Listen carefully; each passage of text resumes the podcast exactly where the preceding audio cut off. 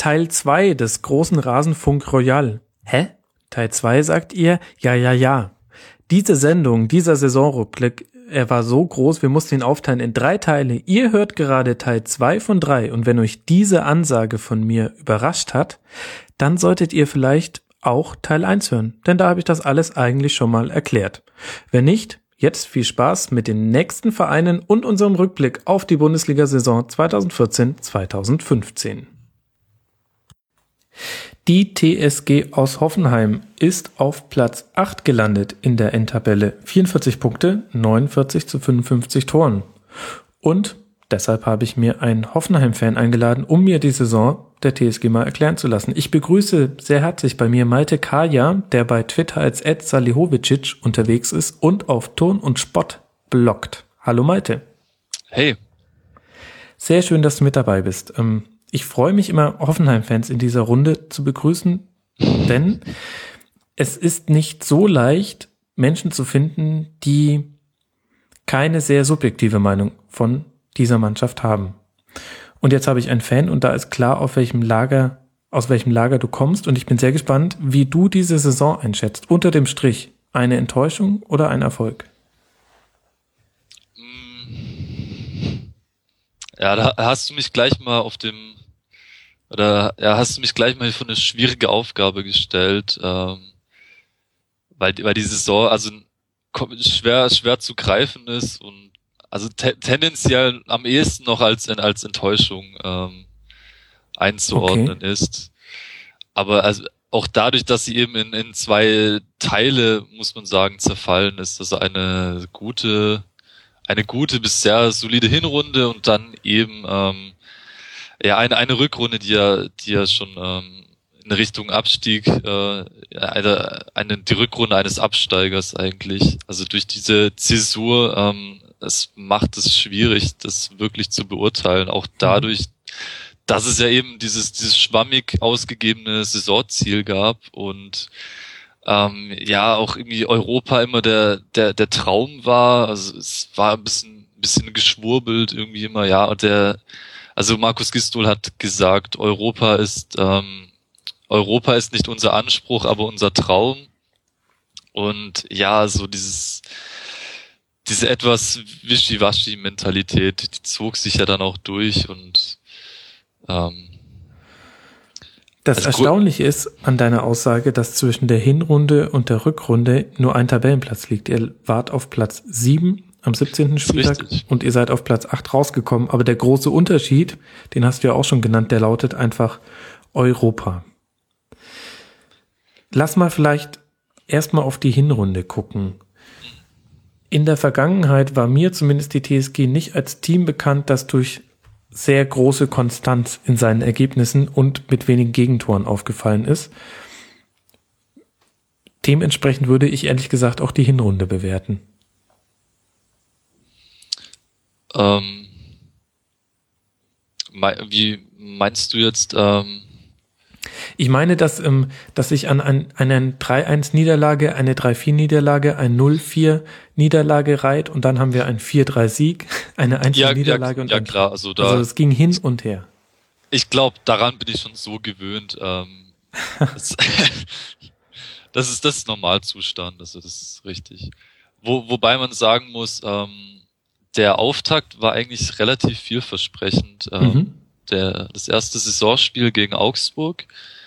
Es war, also es war in, in gewissem Sinne war es eine Wiederholung des Vorjahres, weil, ähm, also offensiv gesehen war es ein sehr guter, variabler, also wirklich dynamischer Auftritt. Man hat auch 2-0 geführt. Ähm, gut, dass Augsburg angeschlagen war und erst später dann wirklich äh, losstartet, das war ähm, ja gut, es war zu dem Zeitpunkt war das ein bisschen alles schwierig abzusehen, aber es war in gewissem Sinne hat man das Positive des Vorjahres wiederholt, aber eben ähm, man hat es abgestellt, die Führung zu verspielen im gewissen Sinne. Also man hat dieses, ich, also ich war im Stadion und nach dem 2-0, das kannte man ja aus dem Vorjahr, es war, es war durchaus ein bisschen bange, aber man hat es wirklich über die Zeit gebracht. Ähm, und dann war natürlich schon erstmal äh, okay, also wir, wir können immer noch Tore schießen, wir können immer noch, ähm, wir haben immer noch diese individuelle Qualität des Vorjahres und jetzt äh, bringen wir auf einmal auch noch Spiele über die Zeit und ähm, da ähm, darauf aufbauend ähm, kann man natürlich schon erstmal sagen, nach, solche, nach so einem Auftakt, dass man hatte, glaube ich, wir haben ja die ersten sieben oder acht Spiele nicht Neun Spiele waren es sogar, habt ihr nicht verloren. Da waren viele Unentschieden dabei, aber es war, es war, also es, es lag Europa in der Luft, sage ich mal. Mhm. Ja, ihr wart zwischenzeitlich Tabellenvierter und das jetzt nicht irgendwie am ersten oder zweiten Spieltag, sondern noch am zehnten Tabellen äh, Spieltag wart ihr noch Tabellenvierter. Ja. So, und dann kam ein Bruch. Dann kamen Niederlagen, die ich gerade zum Teil auch schon zitiert habe. Und ich weiß noch, dass ich mir damals dachte, als ich mich auf die Schlusskonferenzen vorbereitet habe, dass das gar nicht so überraschend kam, dass dann die ersten Niederlagen eingestreut wurden. Denn ein bisschen wart ihr Glückskinder des Spielplans. Wenn man sich mal anguckt, gegen wen die ungeschlagen Serie gestartet ist. Augsburg hast du schon genannt, dann Werder Bremen, die ja eine Hinrunde gespielt haben. Und das war ja noch unter Dutt. Also einfach Werder Bremen unter Dutt reicht. Dann Ausrufezeichen gegen Wolfsburg 1 zu 1. Stuttgart 2-0, Freiburg 3-3, Mainz 0-0, Schalke 2-1 gewonnen, Hamburg 1-1 und Paderborn 1-0 gewonnen. Das sind alles Mannschaften, das konnte man natürlich zum damaligen Zeitpunkt noch nicht hundertprozentig abschätzen, aber schon damals lag das in der Luft, dass so die wirklichen Prüfsteine, die Teams, die ihr besiegen müsst, um nach Europa zu kommen, dass die erst noch kommen würden. Stimmst du mir dazu jetzt so in der Rückschau? Um, ähm, wir, wir haben kein einziges Team von Platz 1 bis 4 geschlagen in acht Spielen. Ich glaube, das ähm, daran daran kann man schon relativ viel aufhängen. Also ähm, mhm. und es, äh, äh, also der Spielplan war insofern ungünstig, dass man ähm, also dass dass die die Auswärtsschwäche, die unter Gistol eh relativ ja eh relativ sich eingebürgert hat, leider muss man sagen. Ähm, sie hat sich noch noch, also es hat, es wurde durch den Spielplan, ähm, ja, hat sich noch, hat noch äh, negativer ausgewirkt und man hat plötzlich auf einmal äh, Punkte, die man zu Hause hätte holen müssen, um wirklich nach Europa zu kommen und Spiele, die man hätte gewinnen müssen, ähm, so Klassiker wie das 3-4 gegen Köln, ähm, auch wenn wir da noch in der Hinrunde sind, ähm, ja, hat man plötzlich zu Hause Punkte liegen lassen.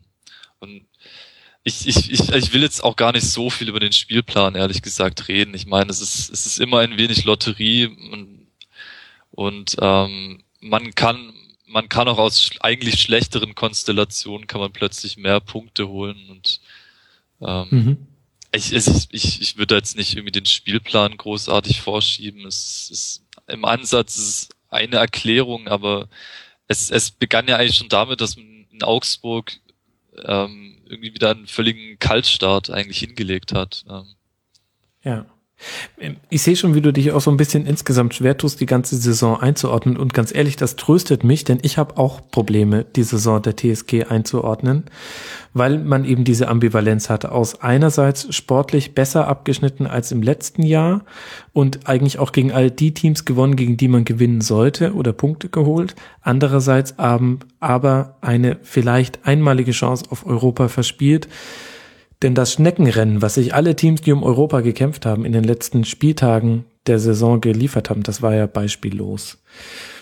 Vielleicht können wir mal ein übergeordnetes Thema ansprechen. Ähm, mir ist aufgefallen, dass ihr sehr, sehr viele Tore aus Standardsituationen, Kontern und Elfmetern erzielt, nämlich 52 Prozent eurer Tore. Das sind in dem Fall dann 26. Hat die TSG in, in der Saison 2014, 2015 ein Problem bei eigenem Ballbesitz gehabt?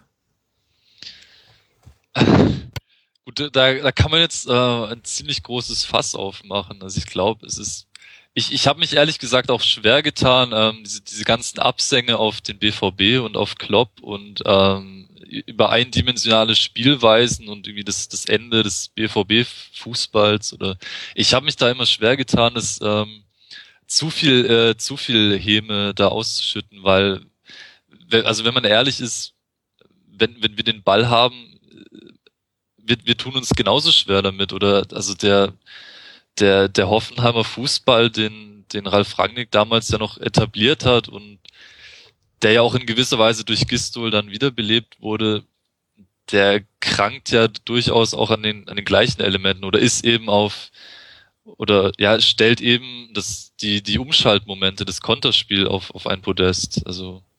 Mhm. Das heißt also ja, ihr habt es, Probleme es gab, bei es gab, es, es, gab durchaus schon eine Weiterentwicklung, würde ich sagen, in, in, indem man Schwegler geholt hat, ähm, der, der zumindest mal einen Fixpunkt darstellt und ähm, mit, mit dem die die mit dem einfach die die Ballzirkulation einfach mal einen besseren ja Fixpunkt wie gesagt hat. Mhm. Ähm, es ist Wer waren denn für dich auch so die Spieler, die herausgestochen sind in dieser Saison? Ja, das, das ist wahnsinnig schwierig, weil ich, ich würde jetzt nicht sagen, dass, dass ähm, Volland und Firmino beispielsweise großartig über ihrem Niveau gespielt hätten. Das, ich würde eher sagen, es war im Großen und Ganzen das, was man von ihnen erwarten kann und vielleicht auch erwarten muss. Ähm, beide hatten ja auch ihre Auszeiten über die ganze Saison hinweg.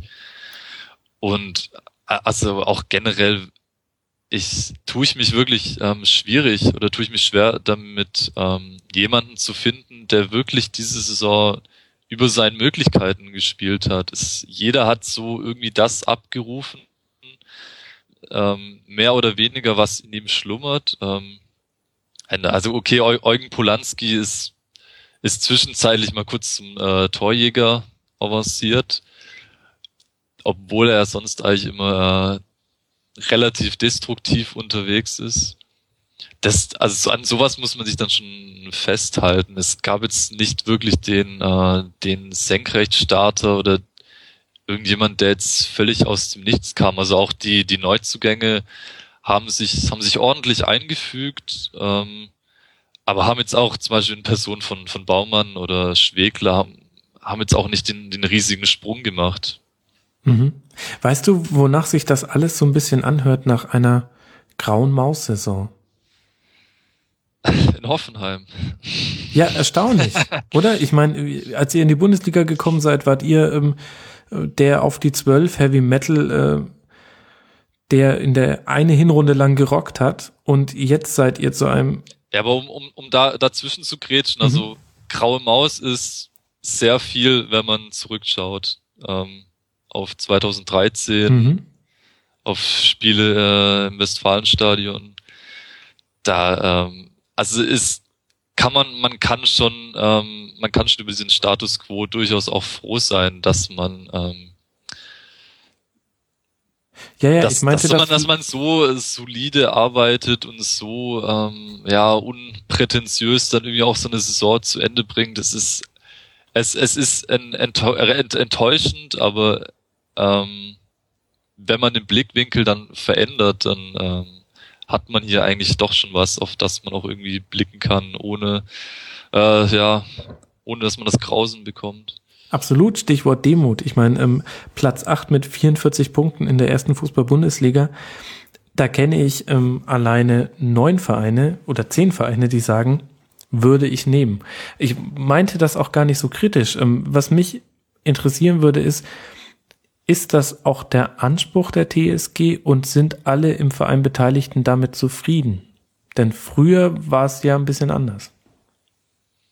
Also die, die offizielle Geschichtsschreibung der TSG sieht ja so aus, dass es ähm, die großen sechs Vereine der Bundesliga gibt, die einfach strukturell vor Hoffenheim stehen und die die seit Jahren auch da oben stehen oder eben wie Gladbach sich da rein gespielt, rein gearbeitet haben und einfach diesen gewissen jetzt natürlichen Vorsprung haben. Und ähm, also diese das ist das ist ja so der der Narrativ, dass man dann diese sechs Mannschaften, also Bayern, Dortmund, Wolfsburg, Schalke, Leverkusen und Gladbach, ähm, ja, dass die erstmal vor einem stehen und man, man und man eben darauf hoffen muss, also, also man, man steht in der Hierarchie erstmal unter diesen Mannschaften und muss, also man die TSG macht ihr eigenes Ding sozusagen und ähm, ist nach eigener eigener Ansicht darauf angewiesen, dass eine von diesen sechs Mannschaften ähm,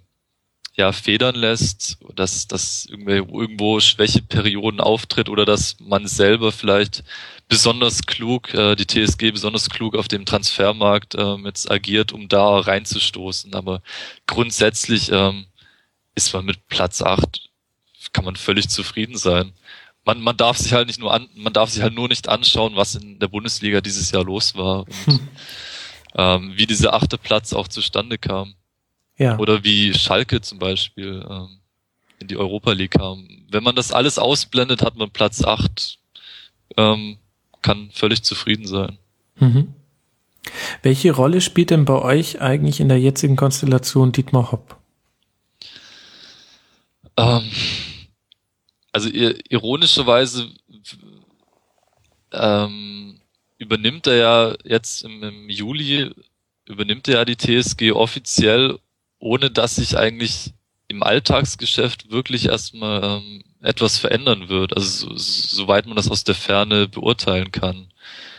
Also ich prinzipiell muss man sagen, ähm, ich, ich weiß natürlich nicht, was, was hinter verschlossenen Türen abläuft. Da bin ich nicht der richtige Ansprechpartner für, aber ähm, also man, man sollte Hopp auch dahingehend beurteilen, dass äh, wenn er zwei äh, wenn er zwei ähm, Vertraute findet, also mit, mit der Einstellung von Gistol und Rosen.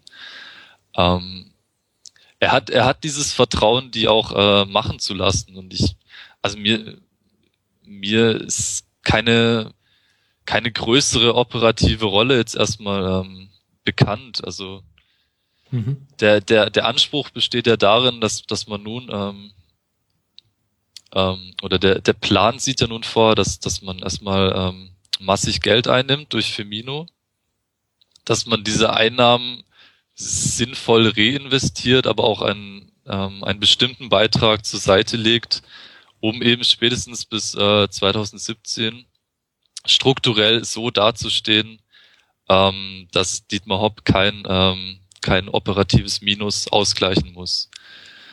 Und also dafür meint man jetzt das Personal zu haben und also ich Hopp ist steht 100 Prozent äh, hinter den derzeit tätigen Funktionären, soweit ich das beurteilen kann und ich, ich nehme ihm das einfach mal ab, weil weil ähm, weil Gistol und Rosen auch einfach in der TSG ein, sozusagen ein bisschen groß geworden sind. Also sie war, sie hatten beide schon ähm, also Rosen sogar diverse Tätigkeiten bei der TSG. Sie sind in dem Sinne ein bisschen auch äh, im Verein gewachsen. Sie sind absolut loyal, ähm, strahlen äh, oder stehen für Integrität und ähm, das, das, ähm, das ist, das ist Dietmar Hopp eben äh, enorm wichtig und das mhm. hat dazu geführt, dass er jetzt auch immer mehr eigentlich ähm, ja in der Öffentlichkeit sich auf andere Dinge konzentriert hat oder sich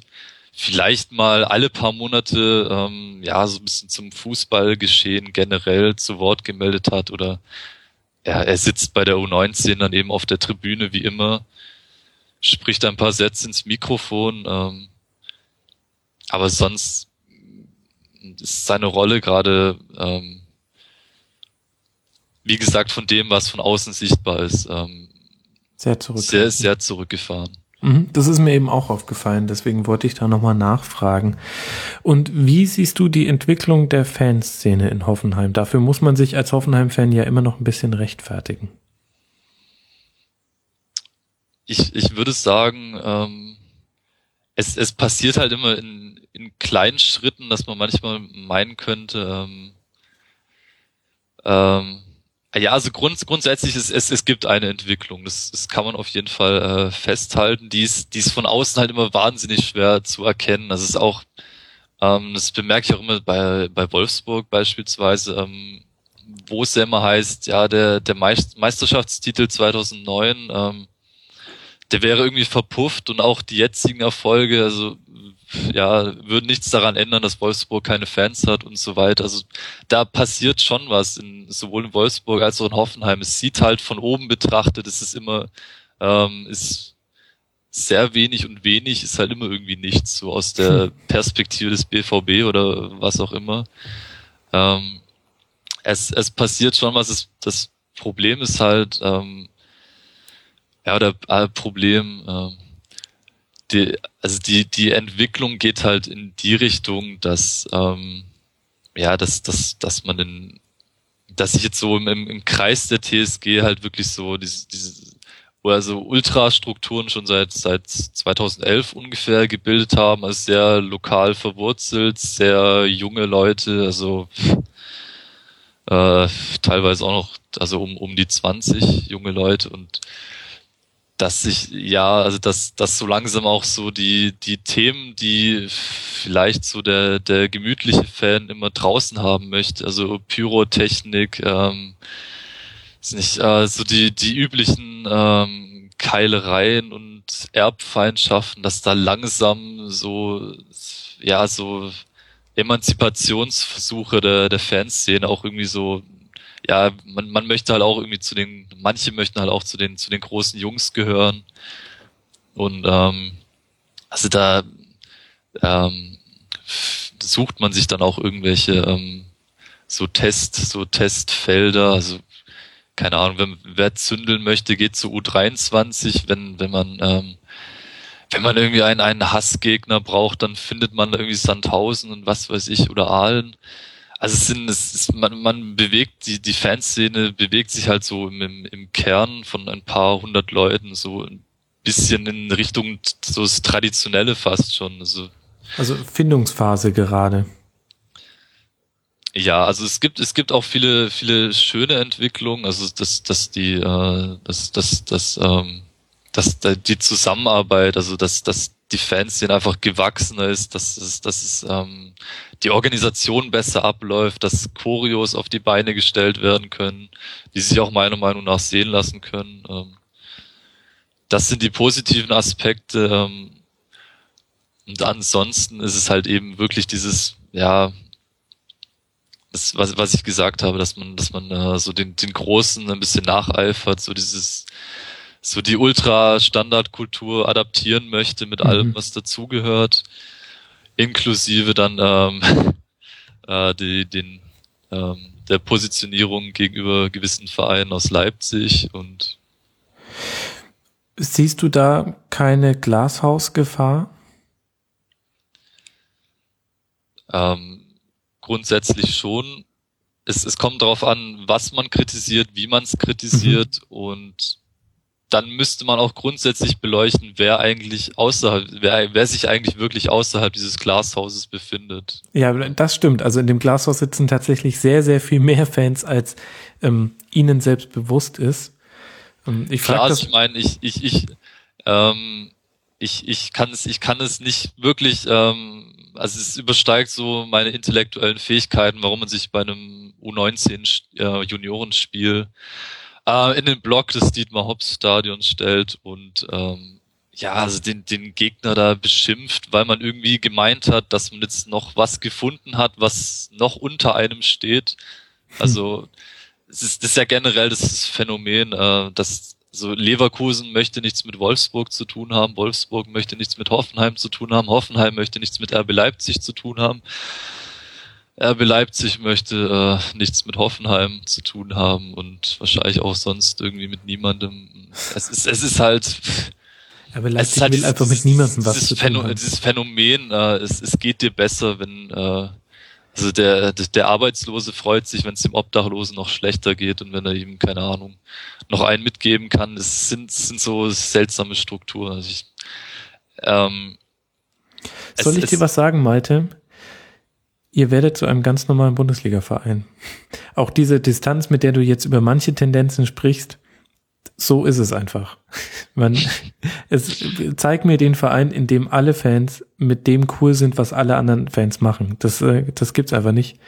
Ähm, das ist auch ein Stück zur Normalität. Es ist, ja, also es ist moderner Fußball, würde ich sagen. Das halt, mhm. ähm, das 50.000 Leute in einem Stadion. Gut, in Hoffenheim sind es viel weniger, aber dass eben eine große Masse irgendwie ja zum zum Fußball geht, aber eigentlich ein, ein Kern von 500 Leuten oder so so den den Ton angibt und ähm, das ähm, also das das die das was man als äh, als Fankultur bezeichnet das hat man auch gut in Köln und in Hannover gesehen dass es teilweise an ein paar hundert Leuten hängt und die dann eben auch äh, repräsentieren und das Aushängeschild sind und wenn diese hundert Leute ähm, ja gut Mist bauen ähm, ähm, dann gibt es eben kein kein äh, oder nicht immer irgendwie ein Korrektiv, weil irgendwie die anderen schon, der Rest relativ apathisch halt zum mhm. Fußball mhm. geht und irgendwie auch abschaltet, weil die machen ja eh die Stimmung, dann äh, sitzt man halt da oder steht vielleicht noch irgendwo ganz hinten, aber so die die Veranstaltung äh, läuft dann quasi so über über die Ultras und man selber hat hat irgendwie so auch seine eigene Stimme dann irgendwie so schon so weiter delegiert an die da, weil die regeln das dann alles und Mhm. Siehst du da drin eine Gefahr? Weil man kann ja auch sagen, dass dadurch die, dieser kleine Teil sehr, sehr wichtig geworden ist für den Verein. Also wenn jetzt diese, keine Ahnung, 200 boykottieren, dann hört man noch das Pfeifen von der Autobahn, von der A5 im Sinsheimer Stadion. Ähm, das, das Verhältnis zwischen der Fanszene und ähm, der TSG an sich ist eigentlich sehr gut. Also es ist von, mhm. von außen ist es immer ähm, äh, von außen ist es immer ein bisschen verwunderlich, weil weil der Hoffenheimer Fan muss ja eigentlich Kunde sein und hat auch Kunde zu sein. Ähm, Ach komm, alle Fans sind Kunden, das ist doch sowieso. Also aber aber grund, grundsätzlich, also es gibt viele es gibt viele Gesprächskanäle, es gibt Ansprechpartner, es gibt äh, Choreos, die reibungsverlauf, äh, reibungslos verlaufen. Ähm, Im Gegensatz zu, ich weiß nicht, also ähm, also ich kenne zum Beispiel jetzt äh, jüngere Beispiele aus, aus Augsburg oder Bremen, wo dann irgendwie in, in letzter Sekunde, also wo, wo, wo sich alle eigentlich für, für ihre Fans rühmen und man dann in letzter Sekunde immer ominös irgendwie was zusammenstreicht und keiner weiß warum oder keiner weiß, was da passiert ist und es werden in Blogs dann öffentliche Briefe an die Geschäftsführung geschrieben. Also es ist halt, da hat die TSG halt auch gewissermaßen so den kleinen Vorteil, dass man halt diese, diese kurzen Wege hat, dass irgendwie alles noch familiär ist und mhm. ähm, also dass, dass der Verein sich auch immer dezidiert, auch Dietmar Hopp immer dezidiert ähm, einen Raum für ja echte Fans in Anführungszeichen lassen wollte. Also man hätte ja auch, ähm, man hätte auch die Rhein-Neckar-Arena komplett mit Sitzplätzen einfach in die Landschaft stellen können und ähm, ja, der, der Kunde wird schon kommen, aber das, das war, das war nie das Anliegen. Also es, es sollte immer, ähm, es sollte immer auch Platz und äh, einen gewissen Freiraum für die für die Bier- und Bratwurstfraktion geben. Mhm. Sie hat natürlich offiziell ähm, hat hat sie nichts mehr zu melden und wurde auch komplett entmündigt oder wird nun komplett entmündigt. Ähm, allerdings ähm, gibt es ja noch auch andere so Partizipationsmöglichkeiten innerhalb eines Vereins. Also äh, Vereinsleben oder auch irgendwie als Fan eine Meinung zu haben, ähm, es findet ja nicht nur einmal im Jahr auf der Mitgliederversammlung statt. Mhm. Und wie erlebst du das Verhalten von anderen Fans gegenüber Hoffenheim-Fans jetzt besonders bei Auswärtsspielen? Hat sich da was verändert? Es, es kommt vielleicht auch hier auf den Blickwinkel an. Also im, im Vergleich zu früher würde ich sagen, dass es mittlerweile durchaus angenehmer ist. Ähm, ja, man, man, man entwickelt ja auch so, so einen gewissen, äh, ja, man gewisse, man entwickelt ja auch eine Hornhaut irgendwann dagegen. Hm. Und, äh, wenn ich jetzt, wenn ich jetzt nach Leipzig gucke, womit da so manche Auswärtsfahrer zu kämpfen hat, dann, ähm, dann rede ich grundsätzlich eigentlich auch über Luxusprobleme, aber also Chemikalien im Block und was weiß ich, das sind Geschichten, die, glaube ich, selbst zur Hochzeit ähm, in Hoffenheim eher unbekannt waren. Also ich, ich stimme halt nicht so ganz diesem medial, dieser medialen Meinung zu, dass die TSG jetzt schon im ähm, zum Establishment gehören würde und ähm, dass, dass, dass man jetzt mittlerweile normal ist. Es wird ja, also Hoffenheim wird jetzt manchmal schon irgendwie als, wenn es wenn es um RB Leipzig oder was auch immer geht, ja, das Hoffenheim ja auch damals kritisch gesehen wurde, aber jetzt voll da ist oder eigentlich angekommen ist, das, das sehe ich noch nicht ganz so. Also es ist, ähm, also es ist immer noch viel, viel, äh, viel es gibt immer noch viele Ressentiments auf, auf jeden Fall und ähm, es ist immer noch nicht angenehm, wirklich so als, als TSG-Fan äh, durch die Republik zu reisen. Das selbst auch jetzt bei den, äh, selbst auch bei Jugendspielen gibt es immer wieder mal was. Mhm. Und du hast wahrscheinlich immer noch einen hohen Rechtfertigungsdruck für dein Fan-Dasein. Ähm, ja, den hätte ich wahrscheinlich, wenn ich mich da auf jede Diskussion einlasse. Ähm. Sehr schlau. Sehr schlau, Malte.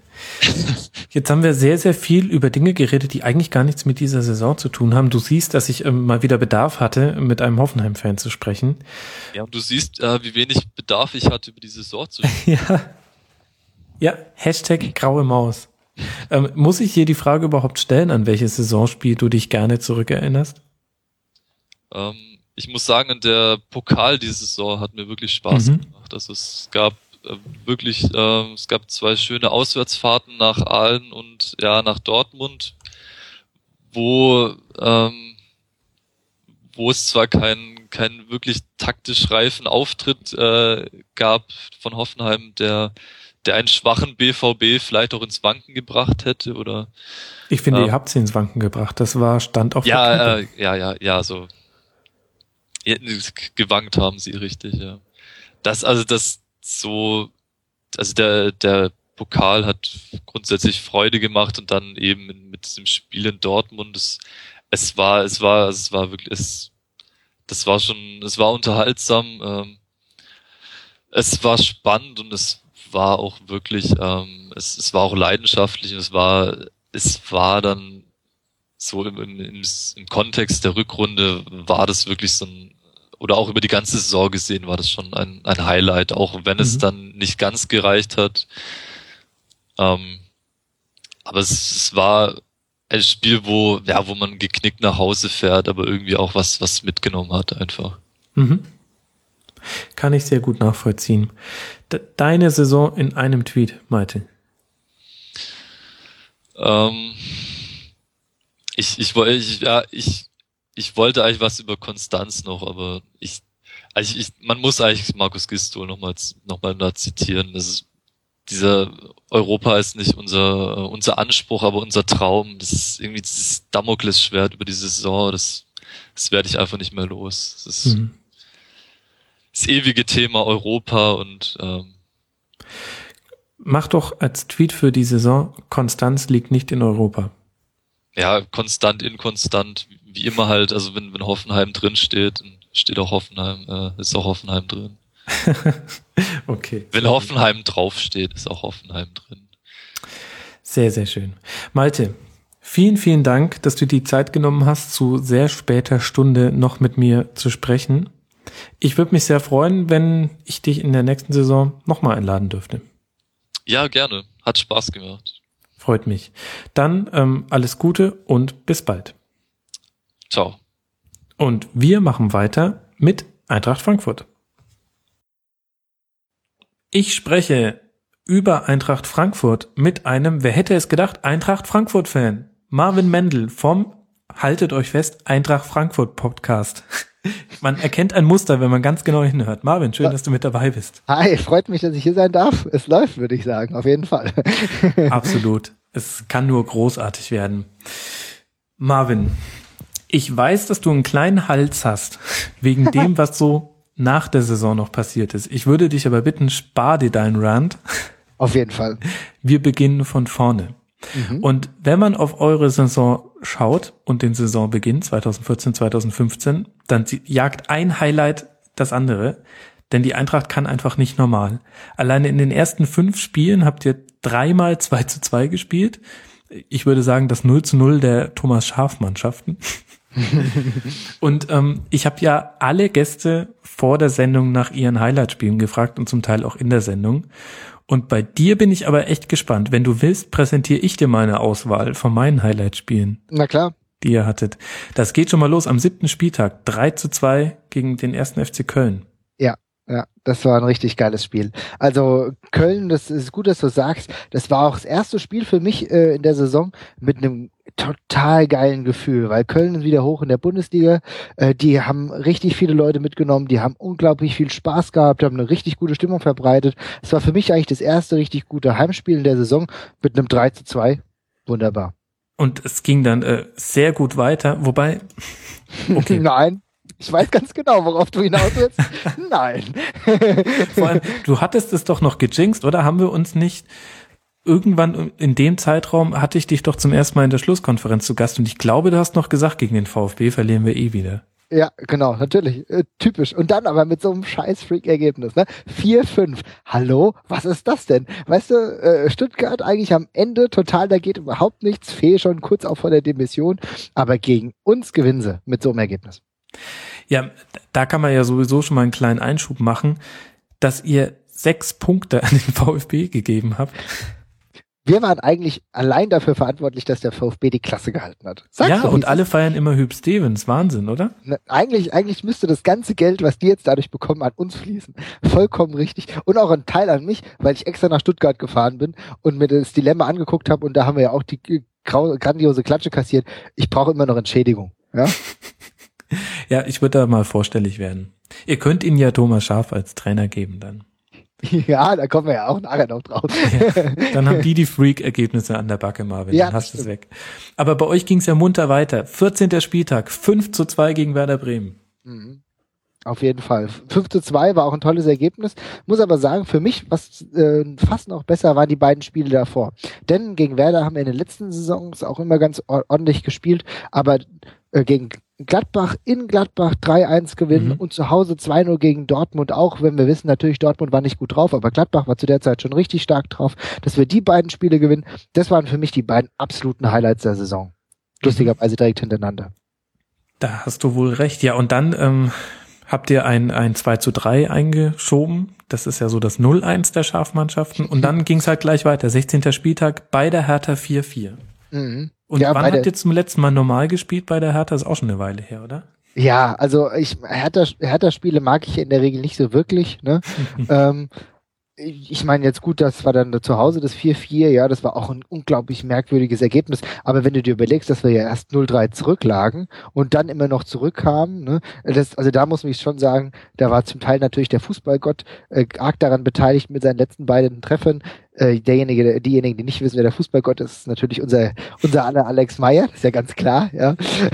ähm, das war natürlich ein absolutes Freak-Ergebnis konnte man im Endeffekt noch zufrieden sein. Ich war eigentlich davor, hätte ich gesagt, okay, gegen, also gegen die Hertha muss ein Sieg her. Am Ende des Tages sage ich, naja gut, doch okay.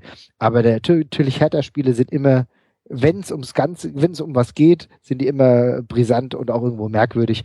Am 33. Spieltag sah das ganz anders aus. Da wollte sich keiner irgendwie wirklich, irgendwie wirklich wehtun. Da gab es auch einer der wenigen rar gesäten 0 zu 0 in dieser Saison. Mhm, mhm. Allerdings rar gesät. Ich äh, entdecke nur noch ein weiteres gegen Gladbach. Gegen Gladbach, ja. Das war auch ein gutes Spiel eigentlich. Also das war einer der besseren Spiele der Rückrunde.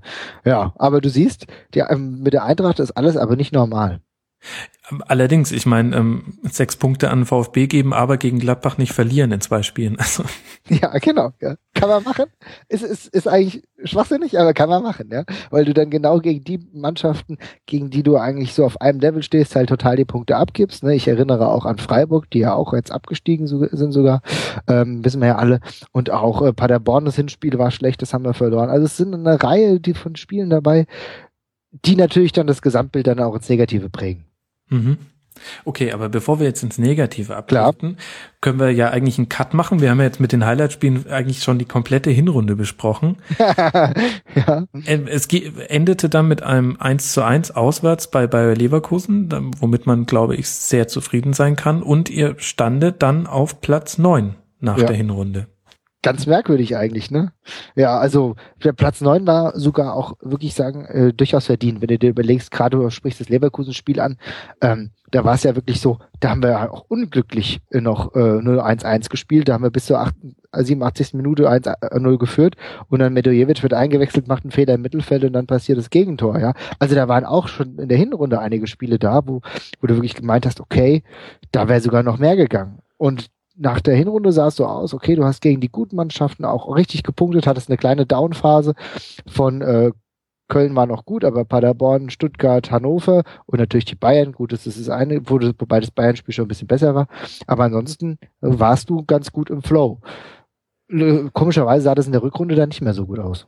Ja, ja. Was ist da passiert, Marvin? Also mal außer, dass ihr ähm, nach Führung in Freiburg 1-4 verloren habt. Aber das war der Nils Petersen-Effekt. Vor dem ist keiner sicher, Marvin. Mhm. Ja, das ist richtig. Es war zum einen vielleicht wirklich der Nils Petersen-Effekt, der, dieser berühmte, ja, wahrscheinlich spielt auch, ja, aber es war auch, ähm, ja, ein paar Wochen später war es ja in Mainz genauso. Also es, wir, wir haben dieses, wir haben ein ganz klares Auswärts Dilemma erlebt. Also vielleicht haben wir da auch irgendwo, ich weiß nicht, ich, ich will, bin kein Psychologe, aber da gab es bestimmt irgendwas, dass wir zumindest es nicht geschafft haben, auf fremdem Platz Führung auch dementsprechend zu bestätigen. Stuttgart hatte ich ja auch schon angesprochen. Das war ein Punkt, wir haben, wir haben geführt und sind dann trotzdem noch kolossal eingebrochen. Und das hat Scharf in der ganzen Saison auch nicht oder in der ganzen Rückrunde nicht bereinigen können. Das hat uns auch irgendwo, sage ich mal, nicht das Genick gebrochen. Wir haben einen guten neunten Platz erreicht, aber das hatte uns vor höherem leider bewahrt. Ja, aber ihr habt den neunten Platz eben nicht äh, wegen der Auswärtstabelle geholt, sondern eben trotz, denn in der Auswärtstabelle genau. seid ihr auf Platz 18, was man sich wirklich mal vor Augen führen muss. Ähm, vor euch so namhafte Teams wie der HSV, Paderborn, Hertha und Freiburg. Ja, und das musst du dir mal geben. Und das zeigt, dass äh, so gut die, äh, die, die vermeintliche Taktik, wenn man das überhaupt so nennen will, zu Hause funktioniert hat. Äh, natürlich auch stimmungsgeladen, natürlich auch mit Fans, aber auch die Einstellung der, der Spiele hat eigentlich bei Heimspielen immer gestimmt. So komisch und merkwürdig war es bei Auswärtsspielen, denn da hat es oftmals nicht gestimmt. Ich, äh, wie gesagt, ich kann Freiburg war für mich traumatisch, das, äh, Stuttgart war für mich traumatisch, äh, Freiburg ebenso. Da hat sich die Mannschaft nach einem, äh, nachdem das 1-0 gemacht hat, und 1-1 und dann ist es 2-1 gefallen und danach sind alle Dämme gebrochen. Und das hat sich oftmals wieder und wieder gegeben. Mhm. ich erinnere mich da auch an äh, ein Spiel in Köln, das habt ihr doch auch 4-1 verloren, 3-1? Richtig, Richtig, richtig, genau. In Köln haben wir 4, äh, 2, 4 verloren. Ja, also das, da muss ja auch mal vorstellen, ne? Und die Kölner, die waren froh, dass sie überhaupt mal vier Tore in einem Spiel geschossen haben, ja. Ich meine, du hast ja gerade mit Kölner, äh, mit einem Kölner äh, Fan gesprochen. Ja, der, der wird sich Achtung, das wir schneiden das um. ja, äh, du, du wirst ja. Ich werde gleich noch mit einem Köln-Fan sprechen. Genau. Bin mal gespannt, was der so erzählt. Genau. Und was der so erzählt, ich, ich gehe vielleicht davon aus, er könnte ja. sich de, äh, den Tag rot markiert haben in seinem Kalender, denn das war doch einer der wenigen Male, dass Köln vier Tore geschossen hat. So, ich glaube, ich hoffe, wir haben das einigermaßen hinbekommen. Das Aber, niemand. Ja, nein, auf gar keinen Fall. Aber ich meine, überleg dir das mal, ne? Und da waren solche Spiele dabei, wo du dann auch den Glauben verloren hast. Ich muss ja echt sagen, dass die Eintracht-Fans immer wieder auswärts gefahren sind, nach, nach so vielen schlechten Partien. Das das, das ist für mich einmalig. Hm. Aber jetzt mal jenseits von allem sich drüber aufregen und äh, kleine Witzchen über Thomas Scharf machen. Mhm. Woran liegt denn das sportlich? Also ähm, vieles gründet sich sportlich darauf, dass uns auch wirklich monumental wichtige Spieler teilweise gefehlt haben. Ne? Also gleich am ähm, in der Rückrunde hatten wir das Problem, dass Zambrano nicht da war. Ich meine, es wird immer viel darüber gesprochen, dass wir ja vor der Saison schon mehrere Abgänge hatten, wie Rode, Schwegler und Jung. Aber für die Mannschaft immens wichtig ist eigentlich ein fitter und formstarker Zambrano. Und Zambrano hat in der Hinserie schon gefehlt und ist dann in der äh, Rückserie, ist dann aber wiedergekommen, konnte aber nicht an sein Leistungsniveau gehen und ist dann auch ähm, nie wieder, genau, ist nie wieder an sein Leistungsniveau gekommen, immer mal wieder ausgefallen. Das Außenband hat bei ihm Probleme gemacht und das merkst du einfach, wenn er nicht fit ist, wenn, dann macht er Fehler, denn äh, du weißt ja, es ist kein Spieler, der von seiner Schnelligkeit geht, sondern er geht von seiner ähm, Physis, ja, und natürlich auch in gewisser Weise trickreich. Die anderen würden sagen, er ist ein mieser Hund, ja. bei Zambrano ist es immer so, die gegnerische Mannschaft äh, findet ihn nicht so cool. Bei, bei der Mannschaft, bei der er spielt, die sagen, das ist ganz nett. Aber das ist halt ganz problematisch gewesen und zudem hat Russ als nicht Gestalter, aber als kompakter Mittelfeldmotor auch, auch noch oft gefehlt. Und das zusammen waren halt zwei Dinge, die der Mannschaft ganz klar wehgetan haben. Mhm. Und dann fing es irgendwie komisch an auszufransen, diese ganze Saison. So ein ja. bisschen fällt das für mich, aber ich glaube, das ist ähm, auch der Blick eines Außenstehenden so ein bisschen dann auch zusammen mit der, mit der Meier-Verletzung. Irgendwie, ich weiß gar nicht, wie ich das beschreiben würde. Antriebslosigkeit, ist das zu hart? Mm, ja, doch, ich würde schon sagen, das ist auf jeden Fall ein richtiger Punkt. Also, ähm, ab, ab welchem Spieltag ist dir das so ungefähr aufgefallen? Also ich meine, ich muss schon sagen, dass ich schon relativ früh eigentlich dieses Gefühl hatte. Also ähm, ja, du bist ja als Grandler bekannt. Ja, ja, durchaus, durchaus. Also ich denk, fand, das letzte wirklich gute Spiel war das 4-0 gegen Paderborn, wo Paderborn aber auch unglaublich schlecht gespielt hat. Das war so der 25. Spieltag. Mhm. Und danach ist es für mich so in einem in so eine Gleichgültigkeit gesunken. Ja, dann haben wir ja auswärts in Stuttgart verloren und dann haben, hat anscheinend jeder so festgestellt, nach oben geht nicht mehr so wirklich viel, nach unten werden wir uns wahrscheinlich auch nicht mehr bewegen. Und da hat für mich der letzte Biss ebenso wirklich, wie du es auch gemeint hast, gefehlt. Mhm. Und ja, für denke, mich ging es ehrlich gesagt sogar früher los. Also ich mhm. war ehrlich erschrocken über die Leistung bei Mainz 05, denn wir beide ja. wissen, das ist ein wichtiges Spiel für, für ein, für jeden Spieler, der bei Eintracht Frankfurt spielt, muss klar sein, das ist wichtig. Und da habt ihr so dermaßen verdient 3-1 verloren. Ja, das, das auf jeden Fall. Also ich meine, das Spiel war an sich für, für jeden Eintracht-Fan auch irgendwie schwer anzusehen. Ne? Ich meine, natürlich hast du auch wieder 1-0 geführt, aber du, aber wie du das richtig gesagt hast, du hast verdient verloren, hättest eigentlich sogar noch höher äh, verlieren können. Ne? Und für mich wird dann diese Erinnerung dann nur dadurch irgendwie, sag ich mal, verwaschen, weil du das Heimspiel zuvor und das Heimspiel danach wieder gewonnen hast. Ne? Mhm. Und äh, deswegen kann ich, kann ich dem zustimmen, aber irgendwie schiebe ich das noch so ein bisschen auf dieses Auswärtsdilemma, was wir hatten, ja. Ähm, aber ganz klar, das Mainz-Spiel war auch schon, da fehlt's. Aber ich glaube, das hängt auch wirklich damit zusammen, dass die Mannschaft nicht den Schlüssel hatte, auswärts erfolgreich zu sein. Und das ist ein ganz klasse, äh, krasser Faktor, den sie eigentlich über weite Teile der kompletten Serie eigentlich begleitet hat. Mhm. Aber jetzt gibt's logischerweise zwei Sichtarten, mit denen man das jetzt einordnen kann. Man kann auf der einen Seite sagen, mein Gott, wart ihr auswärts schlecht. Man kann aber auf der anderen Seite sagen, ihr wart so heimstark, dass ihr noch auf einem sehr guten neunten Tabellenplatz gelandet seid. Mhm. Das, ja, das ist genau, das sind die beiden Sichtweisen und irgendwie stimmt auch beides, ja. also ich gehe äh, davon aus, äh, nee, ich muss mal sagen, was ich richtig gut finde, ist, die, dass die Eintracht wirklich auch mal wieder zu einer Heimstärke, zu einer dauerhaften Heimstärke gefunden hat. Das ist schon ähm, eine gewisse Qualität, denn ich weiß, in den vergangenen Jahren, äh, gerade bei der letzten Abstiegssaison, haben wir uns gerade auch zu Hause immens schwer getan. Da sah es fast auswärts besser aus. Also wir sind jetzt wieder eine Mannschaft, die zu Hause auch äh, stabil ist, ganz klar. Aber ähm, natürlich kannst du nicht erfolgreich sein in der Bundesliga, wenn du auswärts so gut wie keiner Punkte holst. Ne? Und das hat uns ja dann auch das Genick gebrochen, dass du sagen kannst, nach oben ging es halt nicht mehr, obwohl es dann relativ knapp wurde äh, in Sachen internationalen Plätze. Aber da musst du halt auch mal auswärts punkten.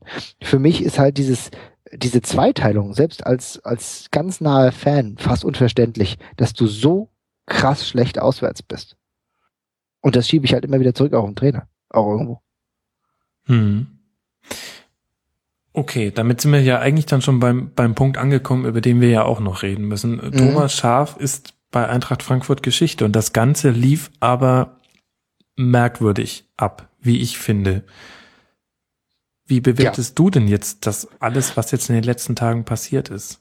Ja, also das ist ein sehr, ja, ehrlich gesagt, das ist ein sehr unwürdiges Schauspiel. Denn ähm, man kann der Ansicht sein, und der bin ich eigentlich auch, dass äh, Schaf und die Eintracht nicht final nicht zusammengepasst haben. Das ist vollkommen okay, das ist legitim. Aber es kommt auch immer darauf an, wie man das Ganze vermittelt. Und es war in, der in den letzten Wochen auch schon immer wieder äh, das Gerücht, dass Schafs Zeit ähm, bei der Eintracht irgendwie gezählt, ja, sind, Tage sind gezählt. Ich hatte also beim letzten Mal, als ich beim Rasenfunk war, habe ich auch schon gesagt, dass ich nicht denke, dass er äh, das in der nächsten Saison noch machen wird.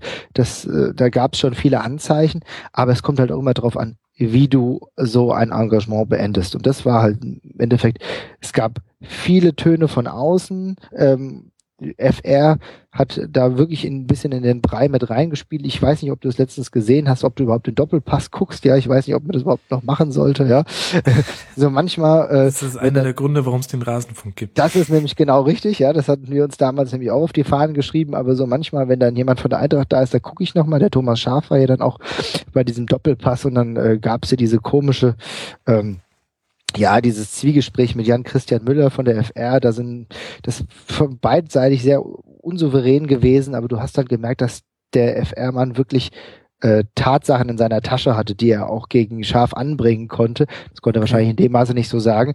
Aber du hast gemerkt, es gibt im Vorstand der Eintracht Quellen, die ganz klar Schaf weg haben wollen. Und Bruchhagen hat es verpasst, sich frühzeitig an Schafs Seite zu stellen, zu sagen, hier, wenn ihr Schaf weghaben wollt, dann müsst ihr auch mich weghaben.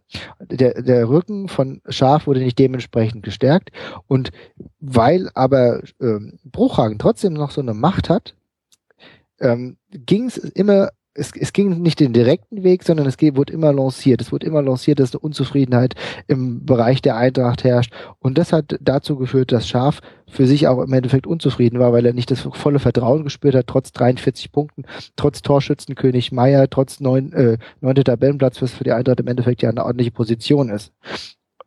Und dann, ja, nicht nur im Endeffekt, das ist eine ja, ordentliche Position. Das ist eine ordentliche Position, auf jeden Fall. Und dann aber, dann merkst du, dass er irgendwie auch äh, grummelig ist äh, und nicht nur grummelig, sondern auch, äh, da kommen dann auch ja mehr Missverständnisse und das führt dann auch dazu, dass er dann irgendwie sagt, jetzt schmeiß ich hin. Und wie hat er hingeschmissen? Das kann man bewerten, wie man will, aber dann gibt's dann so eine komische Presseerklärung. Ich weiß nicht, ob du die gelesen hast, ja, so totale Halbseiten, eigentlich nur Angriffe gegen, gegen irgendwie Pressevertreter und so weiter und so fort. Aber da steckt halt noch viel mehr dahinter, aber für mich ist es halt auch sehr peinlich, wie die offiziell der Frankfurter Eintracht mit der Personalie scharf umgesprungen sind, dass sie kein dass, dass sie nicht mal persönlich angetreten sind und gleich gesagt haben, hier, das ist blöd gelaufen, aber Thomas Schaf, äh, dass vielleicht ein Thomas Schaf auch noch da war, eine ordentliche Verabschiedung. Das hat mir gefehlt und der ganze Umgang von Eintrachtseiten mit der Personalie Schaf war sehr unglücklich und beschreibt wahrscheinlich die Saison mit äh, dem Ex-Werderaner ganz gut.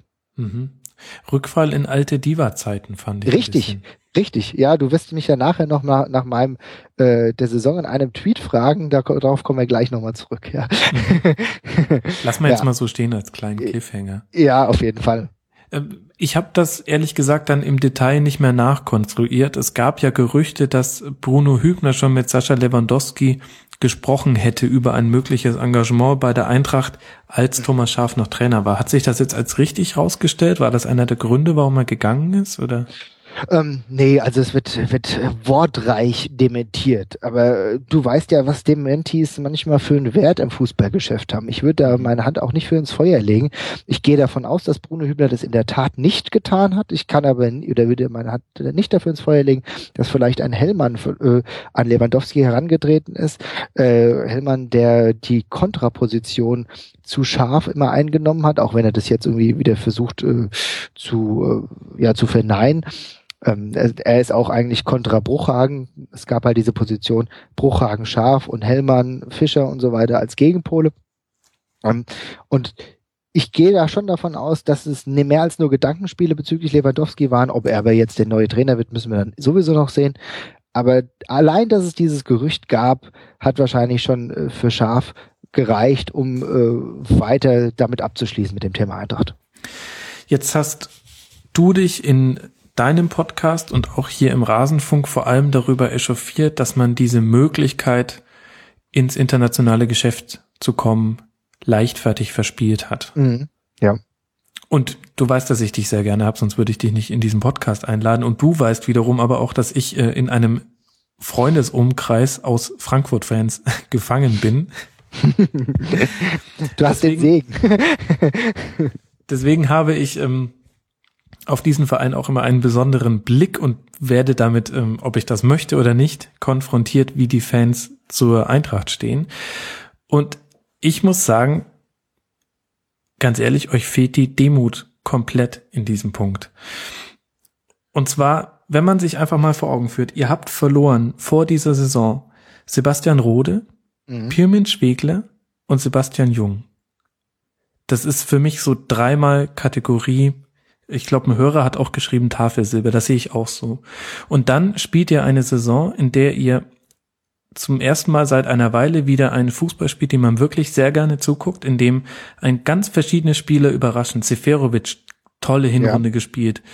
Alex Meyer sowieso Fußballgott, wobei wir da nochmal drüber reden müssen, wie das jetzt mit der Torjägerkanone dann doch irgendwie passieren konnte.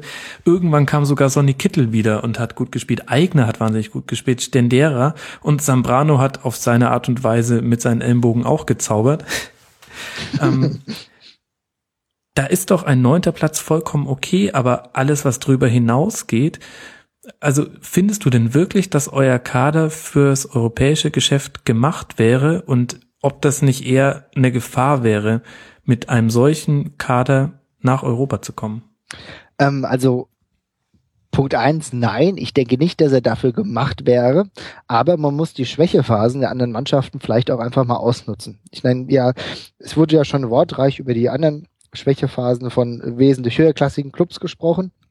Und da finde ich es halt schade, dass die Eintracht nicht dementsprechend ähm, mal reinstechen konnte und selber ihre Chance wittern äh, konnte, um in die internationalen Plätze zu kommen. Das ist halt das, was mich dazu bewegt, dass ich irgendwo auch sage, schade, das war vielleicht so ein bisschen verspielte oder ja, verschenkte Saison. Deswegen, ich bin jetzt im, im Retrospekt auch nicht mehr so wirklich krantelig darüber. Ähm, du hast mir eben schon aufgezeigt, dass wir die Heim, äh, die auswärts schwächste äh, Mannschaft waren. Da muss ich dann wirklich sagen, okay, dann haben wir das auch nicht so wirklich verdient. Aber ähm, um dem Ganzen mal ein bisschen entgegenzuhalten, natürlich sind Rode, Schwegler und Jung drei absolute Stammspieler gewesen. Blöd nur, dass die in der letzten Saison oder in der vorletzten jetzt äh, auch gar nicht regelmäßig gespielt haben. Ein Schwegler war über weite Phasen verletzt und Rode hat äh, eine ganze Serie, äh, ganze Halbserie auch gefehlt. Der einzige, der immer gespielt hatte, war Jung. Das muss ich sagen. Und äh, für Rode und Schwegler musste da schon Ersatz gefunden werden. Da sind dann teilweise Flum und andere Spieler eingesprungen. Ähm, Deswegen lasse ich das allein halt einfach nicht gelten. Äh, mhm. Problem ist halt, dass die Spieler, die äh, gleich, die herangekommen sind, die die Position ersetzen sollten, eine Weile gebraucht haben, was ganz natürlich ist. Wir haben einen Asebe verpflichtet äh, von Nürnberg, der hat eine Weile gebraucht. Der ist, glaube ich, einer der wenigen Spieler gewesen, die erst in der Rückrunde einen deutlichen Aufwärtstrend hatten. Ja. Ähm, Im Endeffekt muss man sagen, der neunte Platz ist schon okay, ja, aber natürlich fehlt uns da vielleicht auch mal so ein bisschen die Demut. Ähm, aber andererseits finde ich es schön, wenn man nicht immer mit allem äh, zufrieden ist und nicht immer Arme, Ja und Arm sagt. Und deswegen brauchst du auch, du hast nämlich viele in unserem Umfeld und das darf durch, sage ich mal, Internetmeinungen, wie vielleicht meinige, ähm, nicht verzerrt werden. Du hast viele, die immer mit Platz neun und zehn eigentlich schon zufrieden sind. Es gab ja auch keine schlechten Stimmen im Stadion. Es gibt ist, du musst nur die Balance finden zwischen, ähm, da wäre mal mehr möglich gewesen, wir wollen mal mehr, und der großen und weit verbreiteten bruchhagenischen Meinung, ja gut, das ist alles zementiert, Platz 10, Platz 12 ist alles okay. Weißt du, mhm. du musst halt auch mal aufrütteln. Wenn du das nicht tust, dann geht's irgendwann auch wieder nach unten. Und natürlich, du hast vollkommen recht, Seferovic, der hat allein zehn Tore in dieser Saison geschossen. Als Neuverpflichtung ist es eine super geile Angelegenheit. Ein eigener neun Tore, auch richtig gut gespielt. Aber, und das ist halt auch der Punkt, warum ich sage, dass wir eigentlich normalerweise das internationale Geschäft auch sowieso nicht verdient hätten, die Abwehr war halt viel zu schlecht. Ne? Mhm. Und da kommt es halt auch drauf an. Okay, gut, aber da habt ihr jetzt auch dann wirklich nicht den, äh, also da habt ihr Beton Thomas verpflichtet. Ja, der weiß, wie man Beton anrührt und es alles gleich wieder abbaut anscheinend. ja, ja, genau. ähm, ein bisschen habe ich den Eindruck, widerspricht mir einfach. Ich habe den Eindruck, dass es innerhalb des Vereins auch diese zwei Lager, die es zwischen den Fans gibt, auch gibt. Und zwar auf der einen Seite, und da würde ich einfach mal den Namen Bruchhagen drüber schreiben, jemand, der ähm, quasi den ersten FC Köln des Jahres 2015 möchte. Mhm. Und dann auf der anderen Seite das andere Lager, das den ersten FC Köln unter Christoph Daum möchte. Vom Ergebnisfaktor her. Ja, irgendwie, aber irgendwie nichts von beidem haben wir so wirklich, ne? Also ich meine von den, von den Toren und so. Ähm, ich denke schon, dass der große Mehrheit, äh, dass die große Mehrheit der Fans wirklich eigentlich eher auf Bruchhagens Seite ist. Also, ähm, aber es macht sich halt eine immer größere Opposition bereit, die halt sagt, ja, Bruchhagens ähm, Sicherheitsfußball und auch alles in geordneten Bahnen gefällt uns nicht mehr. Und das ist halt dadurch initiiert worden, durch Stimmen, die selbst aus dem Präsidium kamen. Ein Hellmann hatte letztes Jahr, ich meine, das sind keine aktuellen Probleme. Das ist nicht jetzt erst seit diesen zwei, drei Wochen oder ein paar Monaten gekommen. Schon im letzten Jahr gab es Diskussionen. Und ich glaube, dadurch, dass es im letzten Jahr schon die Diskussion gab, dass Hellmann gesagt hat, vielleicht müssen wir uns mal äh, ein bisschen nach oben, müssen wir mal nach oben schauen und sollten mal vielleicht über einen Investor nachdenken. Ich glaube, da begannen bei einigen Fans auch die Träumereien und auch die Träumereien, die sagen, wir wollen schon jetzt mal international mal wieder was reißen. Weißt du? Ich glaube, dass das irgendwo damit zusammenhängt. Und dass das auch eine Kluft innerhalb der Fan, nicht der, nicht der Fanszene. Ich merke immer noch, dass der, der Ultrabereich immer noch sehr geeint ist, wenn es darum geht. Aber dass es trotzdem, sage ich mal, bei den gemäßigten Lagern jetzt lautere Stimmen gibt, die sagt, ja, der Bruchhagen, das reicht mir jetzt auch mal, der muss auch langsam mal weg. Hm. Das kann man ja auch so sehen, aber man muss ja dann auch mit dem Vorwurf leben, wenn dann so ein außenstehender Hansel wie ich kommt und sagt, ey, euch fehlt die Demut. Und das ich erinnere mich halt zum Beispiel noch, ähm, ich weiß nicht, zu welchem Punkt der Hinrunde es war, aber ich habe ein Video gesehen vom äh, Block G-Betreiber, dem Stefan, Nachnamen mhm. habe ich gerade vergessen, aber bei Eintracht-Fans braucht man eh nur einen Vornamen. Und ähm, da gibt es ja diese Videokolumne auf ähm, bei seinem Mutterschiff, Frankfurter ja. Rundschau, glaube ich. Mhm, genau. Und da wurde in epischer Länge prognostiziert, dass alles den Bach runtergeht, dass es nur schlechter wird, dass die Eintracht absteigen wird, dass alles schlimm, schlimm, schlimm ist. Und zum Teil hatte, hatten die beiden, die da gesprochen haben, hatten auch einen Punkt. Also es war jetzt nicht so, dass das komplett schwarz gemalt wäre. Und das muss man halt ein bisschen sehen. Das ist quasi, das war die zweite Abzweigung, die in dieser Saison drin war. Und ihr habt halt die Abzweigung Richtung Platz neun genommen. Mhm. Und da muss ich doch eigentlich einen Haken drunter machen. Und jetzt im, in, in eurem Podcast haben, glaube ich, alle Involvierten gesagt, das ist eigentlich eine Saison zum Vergessen. Und da denke ich mir, ey, Alex Meyer wurde Torschützenkönig. Ja. Also, das, ja das ist doch nur zu, also besser wäre nur gewesen, wenn Kajo damals Torschützenkönig geworden wäre. Das wäre die einzige Steigerungsform noch gewesen. Ja, Kajo, der Mann, der jetzt in der Schweiz kickt für Grasshopper Zürich, immer noch erfolgreich ist. Nee, du hast schon recht. Also, man, ja, man, man, du bist auch dann irgendwann auch in der Spirale, wo du dann alles ein bisschen negativer siehst. Das habe ich auch immer, immer mal wieder, dass ich mich, äh, wenn ich mich mit drei Leuten umgebe, die die gleiche Meinung haben oder wahrscheinlich noch dramatischer als ich, dass wir dann alles total in Grund und Boden reden, ja. Und dann ist es halt, wie es halt äh, bei dieser Videokolumne, die du gesehen hast, bei äh, von Stefan Krieger, Thomas Kirchenstein ja, genau. war wahrscheinlich dabei und ähm, äh, und Durstewitz, ja, äh, die drei, wenn die sich mal zusammenfinden und mal irgendwie negative Punkte über die Eintracht finden, was sie relativ häufig tun, dann geht das halt auch alles den Bach runter. Dann könntest du auch jetzt schon sagen, okay, weißt du was, äh, wahrscheinlich ist morgen Armageddon und es soll jetzt gar nicht mehr sein. Jetzt esse ich noch den letzten Thunfisch, den ich irgendwo hab, ja, äh, der wahrscheinlich 20 Jahre noch halten würde, aber irgendwie geht's halt jetzt nicht mehr, weil die beschweren, äh, beschweren das Ende herauf. Natürlich ist es halt so, ja, das ist klar. Aber ähm, du hast schon recht. Eigentlich muss man, wenn man allein Meier als Torschützenkönig hat, die, diese Position, die er behauptet hat, trotz der Tatsache, dass er in den letzten Spielen einfach verletzt war, ähm, ja, das ist auch verrückt, ähm, musst du einfach mal zufrieden sein. Aber warum sage ich, das war eine verlorene Saison? Jetzt sage ich dir, weil wir auf fast nichts dauerhaft jetzt aufbauen können, was aus dieser Saison hinterlassen wurde. Beziehungsweise wir haben zwar einen Kader, der jetzt einigermaßen steht, aber es der letzte Kick wurde nicht gemacht, dass du sagen kannst, okay, damit kann jetzt ein Trainer wunderbar weiterarbeiten. Mhm. Und das fehlt mir halt. Das ist der einzige Punkt. Okay. Den, den kann man auch äh, tatsächlich gelten lassen. Das ist mir auch aufgefallen. Ich hatte die Eintracht immer so ein bisschen als ein Club mit guter Jugendarbeit im Gedächtnis. Also ähm, Christoph Preuß, mhm. Marcel Heller, Sonny Kittel, Kajo, ähm, nicht aus allen wurde was, aber alle, jeder hat so seine eigene Biografie, siehe vor allem Preuß. Glorifiziere ich das jetzt in der Rückschau oder war es tatsächlich so, dass ihr eine gute Jugendarbeit hattet und wie geht's da denn jetzt weiter?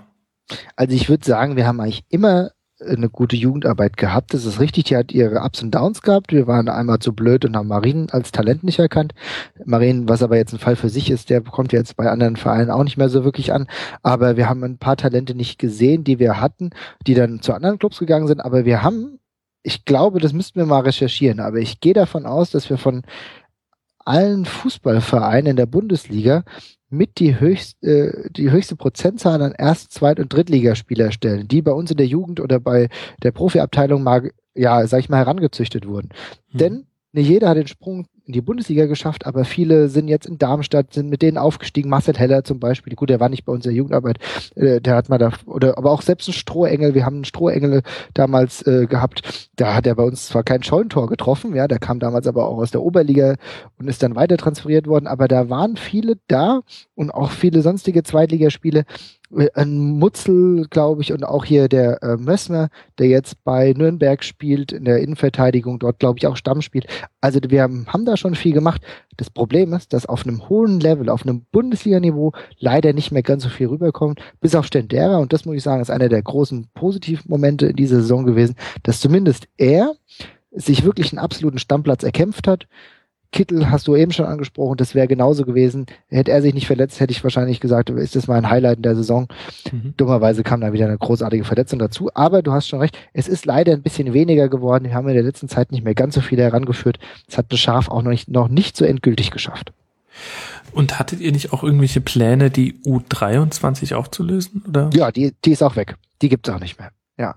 Und äh, das ist halt so eine Situation. Ich kann das noch nicht abschließend bewerten. Ich denke, wenn die ist jetzt erst ein Jahr weg, was wichtig war, dass wir ja unsere U19 in der Bundesliga gehalten haben, durch einen heroischen Akt, sage ich mal, von Alexander Schur, der schon andere Wunderdinge bei der Frankfurter Eintracht möglich gemacht hat. Ich erinnere an einen Aufstieg, mhm. ähm, den er, ja, so in den Medien wird es immer gesagt, als hätte er alle sechs Tore allein geschossen, dabei hat er nur eins geschossen, die anderen, äh, da war Bakary Diakite großartig beteiligt, an den erinnert sich fast keiner mehr, ja, aber das ist ein anderer Punkt. Fakt ist, dass er sehr, sehr gute sehr, sehr guter Jugendtrainer ist, in der U19 vor dem fast sicheren Abstieg bewahrt hat. Das ist wichtig, weil so hast du die Brücke zwischen der Bundesliga und der U19 äh, Bundesliga, die ja auch auf einem relativ hohen Niveau ist. Da, da ist jetzt die Brücke jetzt nicht ganz so weit, aber stell dir mal vor, wir wären in die zweite Liga abgestiegen, da hätten wir fast keinen mehr gefunden von Ju Jugendspielern aus der Region, die sagen, wir wollen irgendwann mal Profifußball spielen, mhm. da brauchen wir da nicht mehr zur Eintracht. Also das haben wir geschafft. Deswegen würde ich momentan die, die dramatische Diskussion, sage ich mal, dass der U23-Abschaffung nicht hochstilisieren oder nicht stilisieren, das gibt's nämlich häufig genug. Aber ähm, das muss man auch abwarten, ob sich das ausgezahlt hat, weil für den finanziellen Aspekt, dass wir jetzt ein paar hunderttausend Euro sparen, denke ich, ist Quatsch. Mhm. Gut. Und jetzt müssen wir definitiv noch Alex Meyer würdigen, denn ja. mir kam das auch generell in der Berichterstattung der Medien zu kurz. Ich meine, ja, der Abstiegskampf war spannend und so weiter. Und ja, der Torjäger Kanonenkampf war nicht spannend. Aber trotzdem muss man das eigentlich würdigen. Ich finde das absolut fantastisch, dass ein Spieler von Eintracht Frankfurt in einer Liga, in der sich alle über die Dominanz der Bayern beschweren, dass der Torjäger, Torschützenkönig wird. Und ich habe als Vorlage dafür eine Hörerfrage von mhm. Der fragt, ich frage mich das seit vielen, vielen Jahren, was macht eigentlich Alexander Meyer aus? Was sind dessen Qualitäten? Du siehst ihn doch öfter, also du bist in dem Fall du. Mhm. was blieb mir bisher verborgen? Oder hat er einfach einen riesigen Kompromatkoffer gegen alle Defensivspieler der Bundesliga? Also ich glaube ganz ehrlich, diesen Kompromatkoffer hat er definitiv, auch wenn ich ihn noch nicht gesehen habe. Aber mal ganz ehrlich, der Junge, der ist und bleibt ein Torphantom. Ne? Den siehst du über die meiste Zeit des Spiels eigentlich nicht, aber wenn es drauf ankommt, steht er da, wo ein Stürmer zu stehen hat und das macht er wunderbar. Und zudem ist es halt so, Alex Meyer hat auch ein feines Füßchen. Das ist halt auch nicht nur ja, ich sage mal, kein Dummtreter oder der stolpert das Tor mit dem Knie rein, ja, sondern der hat auch einen wirklich feinen Fuß, auch bei Freistößen und auch, äh, da waren ja auch Dinger dabei von 25, 22 Metern, die er gekonnt reingezirkelt hat. Für ihn ist es wichtig, dass er in einem Club das Vertrauen hat, und das hatte er auch, auch immer gestärkt durch Bruchhagen. Nicht zuletzt hat er ihm äh, die Torjägerkanone auch gewidmet. Das sagt schon relativ viel aus, ja. Mhm. Und äh, für mich ist halt aber auch Meier einer der wenigen Spiele, die sind im zunehmenden Alter nochmal besser geworden. Ich glaube, die Laufarbeit von Meier in dieser Saison war wesentlich besser als in den letzten Jahren. Und was man aber auch nicht vergessen darf, ist die Zusammenarbeit mit von dir vorhin schon genannten Spielern, Eigner und Seferovic. Eigner und Seferovic zusammen mit Meyer passen wunderbar. Da kommen gute Flanken. Seferovic und Eigner, die äh, und äh, Meyer haben sich gegenseitig die Tor vorbereitet. Wenn das halt alles so funktioniert, wie es in dieser Saison offensiv geklappt hat, dann springt das bei raus und dann ist ein Meyer halt für mich ehrlich gesagt nicht nur ein Bundesliga-Format, gehobene Bundesliga-Format, wäre der fünf Jahre jünger, würde ich schon mal sagen, könnte er mal bei der Nationalmannschaft anklopfen. Hm. Und das, das reicht halt leider nicht. Aber es zeigt sich, das finde ich halt auch für ihn einfach toll. Es war ein Spieler, der in der zweiten Liga, als wir aufgestiegen sind, schon unglaubliche Klasse bewiesen hat. Dann hieß es, der Junge ist zu gut für die zweite, aber zu schlecht für die erste. Seine erste Bundesliga-Aufstiegssaison war dann schon wieder gut. Aber das ist jetzt die Krönung für seine Karriere in einem guten Fußballeralter. Wie er das dann gefeiert hat, freut mich auch. Und du hast vollkommen recht, man kann das nicht hoch genug be äh, bewerten. Denn das ist ein Spieler der Frankfurter Eintracht nach, glaube ich, Anthony Yeboah mal wieder die Torjäger keine Runde bekommen hat. Zeigt dir alleine, wenn ich solche Namen rauskramen muss, wie lange das her ist. Ja, echt Wahnsinn. Mir ist aufgefallen, dass er einfach sehr, sehr viele Tore nach langen Sprints gemacht hat. Ich glaube, das ist auch so eine wesentliche Stärke von ihm diese Saison gewesen. Also es gab ganz oft Ballgewinn irgendwo im Mittelfeld und da war er schon mit involviert und mhm. Schnitt vier Sekunden später er am gegnerischen Fünfer und drückt ihn über die Linie. Also er hat sich wirklich mit allem, was er hatte, reingehauen. Ja, und das, ich finde es einfach toll, dass, dass das belohnt wird. Du hast auch vollkommen recht. Je mehr ich jetzt darüber rede, desto mehr, bekomme ich da Gänsehaut, weil es einfach wirklich so ist. Ich habe den Spieler ja auch schon Ewigkeiten verfolgt. Weißt du, der kam damals von, von äh, vom HSV und du hast schon gemerkt, ja, das ist ein junges Talent und der kann was. Aber dass er sich wirklich zu diesem Spieler etabliert hat, wenn du den heute reden hörst in Interviews, der ist immer noch so ein schüchterner Junge und will auch nicht so viel sagen. Der hat da keinen Bock auf 10.000 Selfies schießen und der muss jetzt auch nicht die neuesten Beats-Kopfhörer tragen, die er jetzt irgendwo in seinem neuen Maserati ablichten lässt. Das ist dem alles egal. Der spielt seine Schuhe runter und äh, der ist einfach froh, dass er in der Bundesliga kickt. Der verdient auch bestimmt ordentlich Geld. Aber das ist ein Spieler, dem nehme ich einfach ab, äh, dass, äh, dass er da Bock drauf hat und der mag, der steht auch zur Eintracht. Und das ist ein Gesamt für mich gesamt perfektes Ding und da freue ich mich einfach drüber. Mhm. Ja, und er saß ja die ersten Spiele auch noch auf der Bank. Das darf man ja auch nicht vergessen. Also Minimum im ja. ersten Spiel, ich glaube im zweiten Spiel auch noch ähm, und hat sich eben nicht hängen lassen, sondern hat er einfach gesagt, ah ja gut Trainer, dann werde ich halt immer in den fünf Minuten, die du mir jetzt pro Spiel gibst, einfach alles geben und dann lief's ja auch. Das ist krass eigentlich, ne? Wenn du dir überlegst, dass er, ich glaube, äh, gerade beim im Pokalspiel war er, glaube ich, ich weiß es gar nicht, ich kann mich auch nicht mehr dran erinnern. Doch, da hat er dann sogar ein Tor gemacht, weil er eingewechselt wurde. Aber du hast vollkommen recht, da waren ein paar Spiele dabei. Das war ja auch der Moment, als die Kritik schon äh, bezüglich scharf angefangen hat, ne? Und da war auch die FR ganz klar dabei und hat gesagt, hier, Alex Meyer ist eigentlich unser bester Mann, warum spielt er nicht? Kann doch nicht sein. Vertrag erst im Sommer verlängert und jetzt sitzt er auf der Bank. Da wurde schon, sage ich mal, ein bisschen gezündelt. Ne? Aber er ist ein absolut astreiner Sportsmann, der sagt, okay, finde ich jetzt nicht cool, aber ich biete mich so lange an, bis ich gebraucht werde. Und da war er da. Schon Wahnsinn. Ich habe nochmal nachgeguckt. Er hat 26 Bundesligaspiele gemacht. Das muss der mal geben. 19 Tore, 26 Bundesligaspiele. Stark. Schon nicht so schlecht. Nee, kann man machen. Ja, hätte ich zu meinen besten Zeiten auch nicht geschafft. Aber egal. In der Elf-Jugend. Marvin, ich habe noch eine Hörerfrage ja. an dich, die verstehe ich selber nicht. Wer sind die 50 plus 5? Das verstehe ich auch nicht. kann ich, kann, kann ich leider, ist nicht, ist nicht böse gemeint, kann ich aber so nichts mit anfangen. Okay. ähm, ich dachte, ich hätte irgendwas nicht mitgekriegt. Ja, vielleicht habe ich auch irgendwie, nein, ich habe das bestimmt alles mitbekommen, aber ich verstehe es einfach nicht. Äh, kann man gerne nochmal ausführen, dann würde ich das auf jeden Fall nochmal mit, mit der Person persönlich diskutieren. 50 äh, plus 5 verstehe ich so nicht. Wahrscheinlich spielt er auch auf die Investorsuche von Hellmann an, das kann sein. Aber wer da jetzt der mögliche Investor ist, äh, das wurde nicht weiter belegt und da wurde jetzt auch noch nicht nachgeforscht. Da ist noch so viel im Gange, was jetzt im Sommer noch passiert. Lassen wir da, äh, sage ich mal, die Zukunft auf uns zukommen, würde ich sagen. Mhm. Jetzt hast du vorhin schon angekündigt, dein Tweet zur Saison muss Weltklasse sein. Jetzt hau ich Nein, raus. nein, das ist er nicht. Als ob ich Weltklasse Tweets schreiben würde. Nee, äh, ich habe einfach nur gedacht, okay, äh, die Saison in einem Tweet, naja, die Diva vom Main erfährt ein jähes Comeback und lässt ihre Anhänger erzittern. meine Güte. Schön, das ist. Jetzt habe ich Gänsehaut, Marvin. Ja, danke. danke. ja, aber aber es ist halt im Endeffekt so, ne? Also ich meine, du hast es vorhin angesprochen mit der Diva von Meilen, die ist jetzt auf allen Ebenen in der Saison selbst, war es nur auf dem Platz, jetzt ist es wieder abseits des Platzes. Ich habe so ein bisschen mulmiges Gefühl. Ja, ich bin auch sehr gespannt. Ich meine, ich versuche jetzt immer in diesen ganzen Gesprächsblöcken nicht zu viel zu spekulieren, weil ich das eigentlich nicht machen möchte im Rasenfunk. Aber bei euch ist es jetzt wirklich, wirklich spannend. Also wer wird Trainer? Und ich stelle mir auch die Frage, was macht Bruchhagen? Denn er ist nicht stärker geworden durch die Entwicklung der letzten Tage. Nee, das ist ganz klar, du hast vollkommen recht. Also man muss halt festhalten, dass äh, durch den Abgang von Schaf auch ein HB einfach geschwächt wurde. Ne, weil er war ganz klar der Mann, der zu äh, an Schafs Seite stand. Dadurch hat er jetzt irgendwie auch einen Fürsprecher, sag ich mal, auf beidseitiger Position verloren. Für mich ist es schwierig. Ich will jetzt auch nicht gar nicht so viel mutmaßen. Ich kann mir schon vorstellen, dass an Lewandowski was dran ist. Aber es ist natürlich der, der nächste Trainer ist auch eine Richtungsentscheidung, weil ich kann mir nicht vorstellen, dass es nochmal einen, sag ich mal, Bruchhagen-Trainer gibt. Weißt du, was ich damit meine? Also nicht so, mhm. nicht so, so der ältere Generation. Es war in der vergangenen Saison, gab es ja eigentlich schon, das waren keine Überlegungen mehr. Man war ja schon fast einig damals mit dem Roger Schmidt, der ja dann, das hat das da war, das war ja auch schon blöd. Das, da ist man viel zu früh an die Öffentlichkeit gegangen. Ich glaube, es war auch ein Hellmann, der an die Öffentlichkeit gegangen ist und hat gesagt, ja, wir verhandeln mit Roger Schmidt. Das hat dann äh, Leverkusens äh, Rudi Völler mitbekommen. Der hat gedacht, oh, wir brauchen ja auch einen neuen Trainer. Na, dann fragen wir doch mal beim Roger Schmidt an. Und dann wurde uns der Roger Schmidt weggeschnappt und wir haben dann den äh, Schaf genommen, was ja vollkommen okay ist, hat leider nicht so funktioniert. Aber jetzt ist es halt so, jetzt wirst du wahrscheinlich keinen äh, HB-Trainer mehr nehmen, um das jetzt mal, ich muss immer ans HB-Männchen denken, wenn ich das sage, aber mhm. naja, ähm, sondern es wird wahrscheinlich eher einer von der jüngeren Generation. Ich denke, Lewandowski wäre eine Möglichkeit. Andererseits ist er jetzt auch kein Charisma-Monster, ähnlich wie Scharf, ja.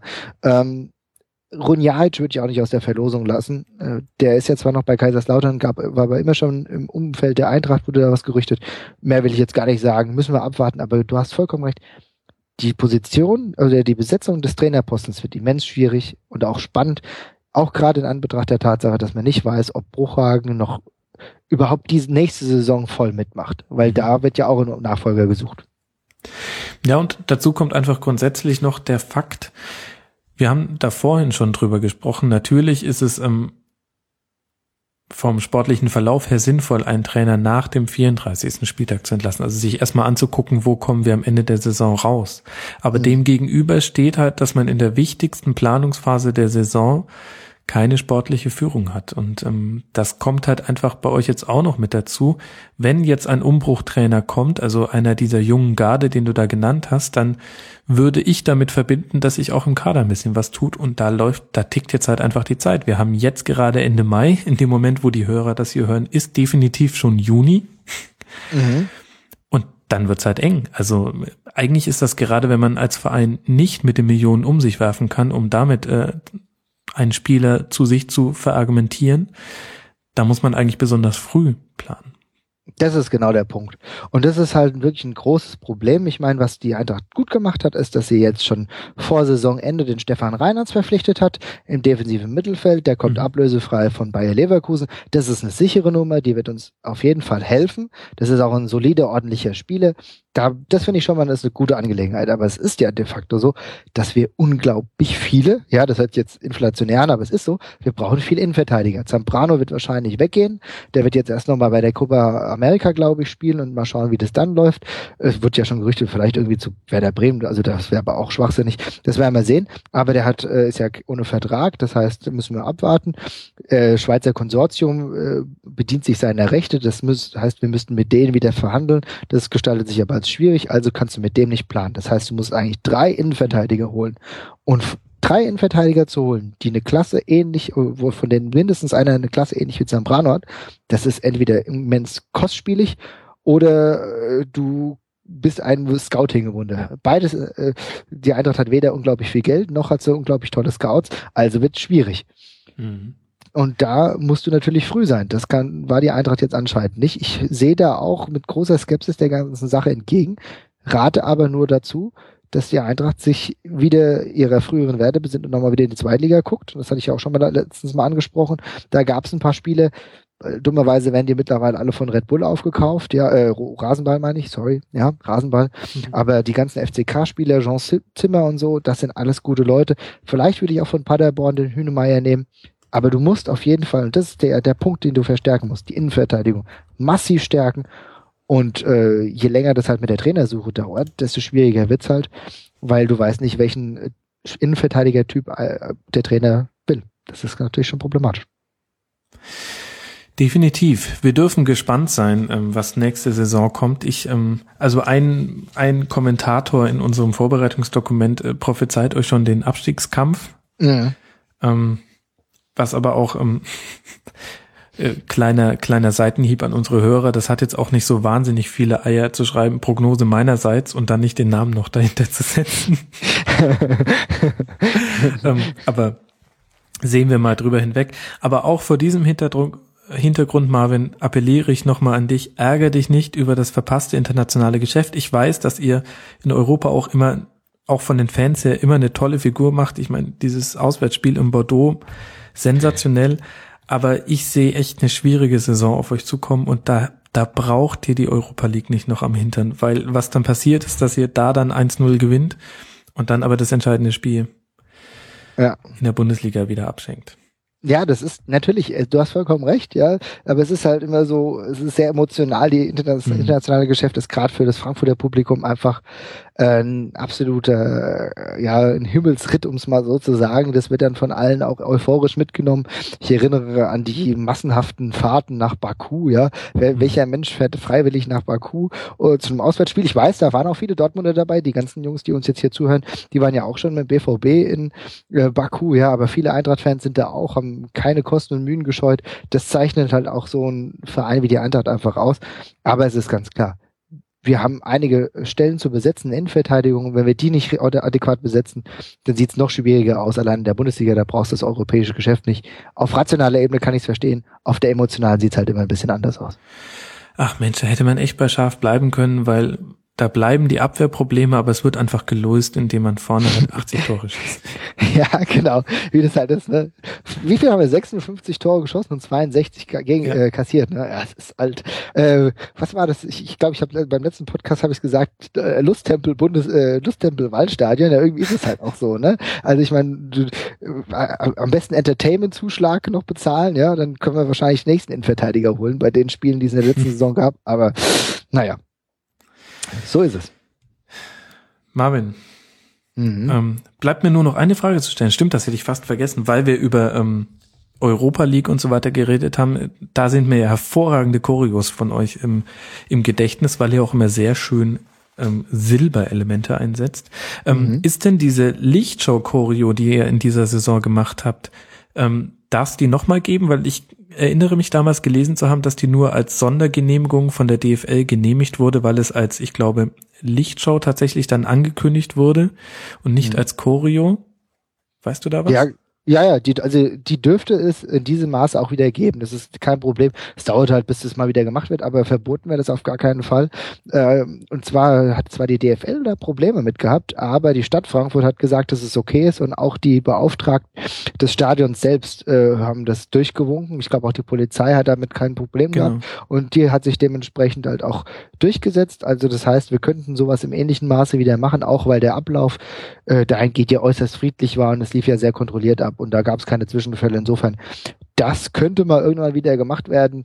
Das machen wir dann vielleicht eigentlich wäre das eine ganz gute Idee, um Alex Meyer nochmal zu huldigen. So A, äh, das machen wir dann AM, FG, also Alex Meyer Fußballgott 14. Das könnten wir eigentlich zum äh, Beginn der nächsten Saison nochmal machen. Hätten wir gleich einen guten Einstieg. Eben, eben. Besser wird's dann nicht mehr. Ich merke, ich merke, der kreative Think Tank der Fußballfans ist hier schon wieder aktiv. Ja. ja, absolut. Ja, vor allem, was ich damals an dieser Choreo so toll fand, also ich muss es noch kurz erklären für die Hörer, die es nicht mehr vor Augen haben, aber es wurde eben auf den Rängen mit Choreo-Plättchen ähm, das Wort, ich glaube Eintracht oder Frankfurt ähm, gebildet. Ich glaube Eintracht und dann standen auf äh, zwischen Tor und Tribünen standen ähm, 3D geformte Buchstaben und innerhalb der Buchstaben waren, ich glaube, LEDs und die haben dann so geblinkt, dass es eben aussah wie Pyro-Effekte.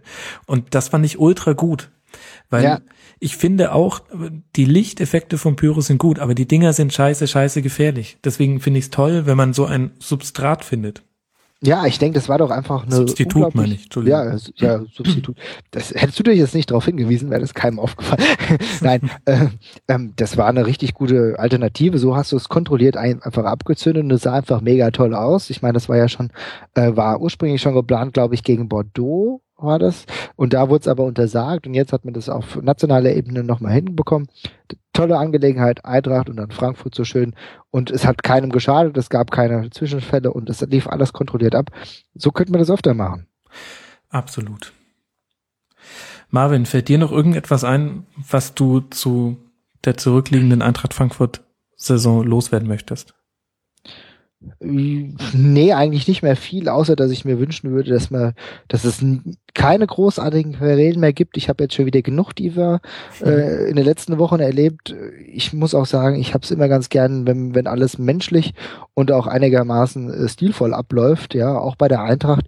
Und das war mir jetzt schon ein bisschen zu stillos, der ganze Abgang mit äh, Schaf, da wurde zu wenig gewürdigt, weil ich meine, man hat nicht immer Glück mit dem Trainer oder das funktioniert nicht immer, aber das kann man auch alles anders handhaben. Ich hoffe, dass es niveauvoll bleibt und dass die Eintracht irgendwie einfach einen ganz guten Trainer findet, der zu uns passt und äh, dass wir, wenn wir nächste Saison wieder auf dem neunten Platz landen, dann, dann sage ich auch nicht, ist alles scheiße. Ich, ich, ich gelobe Besserung und Demut. Ich werde es kritisch überprüfen, Marvin. Das glaube ich. vielen, vielen Dank, dass du dir Zeit genommen hast. Ähm, Marvin Mendel vom Eintracht Frankfurt Podcast bei Twitter als Marv 2.0 und die 2 und die 0 sind als Ziffern geschrieben. Vielen Dank, Marvin. Immer gerne. Hat mich gefreut. Viel Erfolg noch. Dankeschön. Und wir machen weiter mit den nächsten Vereinen. Wir sprechen über folgende Vereine. Werder Bremen, Mainz 05 und den ersten FC aus Köln und damit über die Tabellenplätze 10 bis 12 in der Abschlusstabelle der Saison 2014-2015. Ihr hört immer noch den Rasenfunk. Es ist ein Wunder und eine Ehre. Vielen Dank dafür. Und ihr hört diese wunderbaren Gäste. Einmal Sebastian vom hervorragenden Werder Bremen Blog Ver et Blanc. Hallo Sebastian. Moin, moin. Außerdem mit dabei Mara Braun. Sie schreibt auf wortpiratin.de, hat auch Bücher veröffentlicht, unter anderem auch zum FSV Mainz 05. Schön, dass du mit dabei bist, Mara. Ich freue mich. Und auch mit dabei, nicht zum ersten Mal im Rasenfunk, Ralf Friedrichs vom FC-Stammtisch. Hallo Ralf. Hallo aus Köln. Standesgemäß, sage ich mal. Karnevalsverein, ne? Ja, aber den elften Platz haben wir, hello. ja, stimmt, aber man muss ja noch Ziele haben. Das ist sehr schön, dass ihr mich gleich daran erinnert, warum ich euch bei den eine Schalte gepackt habe. aber beginnen wollen wir mit Werder Bremen, denn ähm, Sebastian hat den Vorteil, dass wir nach Tabellenposition in der Abschlusstabelle vorgehen und da steht Werder vor Mainz und Köln mit 43 Punkten. Richtig. Da frage ich mich, Sebastian, unter dem Strich, wie bewertet man so eine Saison? Sportlich jetzt erstmal meinst du, ne? Ja, gerne sportlich. Oder wolltest du nach Frisuren bewerten? Äh, können wir später machen, wenn, wenn Zeit bleibt. Nee, äh, sportlich gerne erstmal. Ähm, schwierig tatsächlich, die Saison zu bewerten, ähm, weil für Bremen war das so eine extrem zweigeteilte Saison durch den Trainerwechsel. Mhm.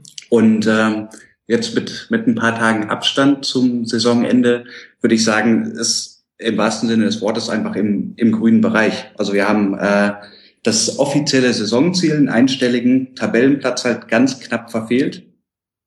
Und ähm, das ist das, was Clemens Fritz, unser Kapitän, vor äh, Saisonbeginn prognostiziert hat oder in Aussicht gestellt hatte. Und von ähm, von der Vereinsleitung wurde ein nächster Entwicklungsschritt versprochen für Werder Bremen und den äh, haben wir auf jeden Fall im Laufe der Saison gesehen. Und ich würde sagen, Platz 10 vor der Saison hätte ich sofort blind unterschrieben und genommen. Mhm. Du hast den Trainerwechsel schon angesprochen und das ist ja wirklich das Ding, dass eure Saison zweigeteilt war. Lass uns noch kurz auf den furchtbaren Beginn unter Robin Dick zu sprechen kommen. Ja in den ersten neun Spielen vier Unentschieden und ansonsten nur verloren. Ja. Und zwar formschöne ähm, Niederlagen wie 2 zu 4 in Augsburg, 3-0 gegen Schalke, 6-0 bei den Bayern. Kannst du kurz nochmal versuchen, auch wenn es weh tut, dich hineinzuversetzen? Ist nett, dass du es nochmal sagst, ja. Ja, in diesen, in diesen Saisonbeginn.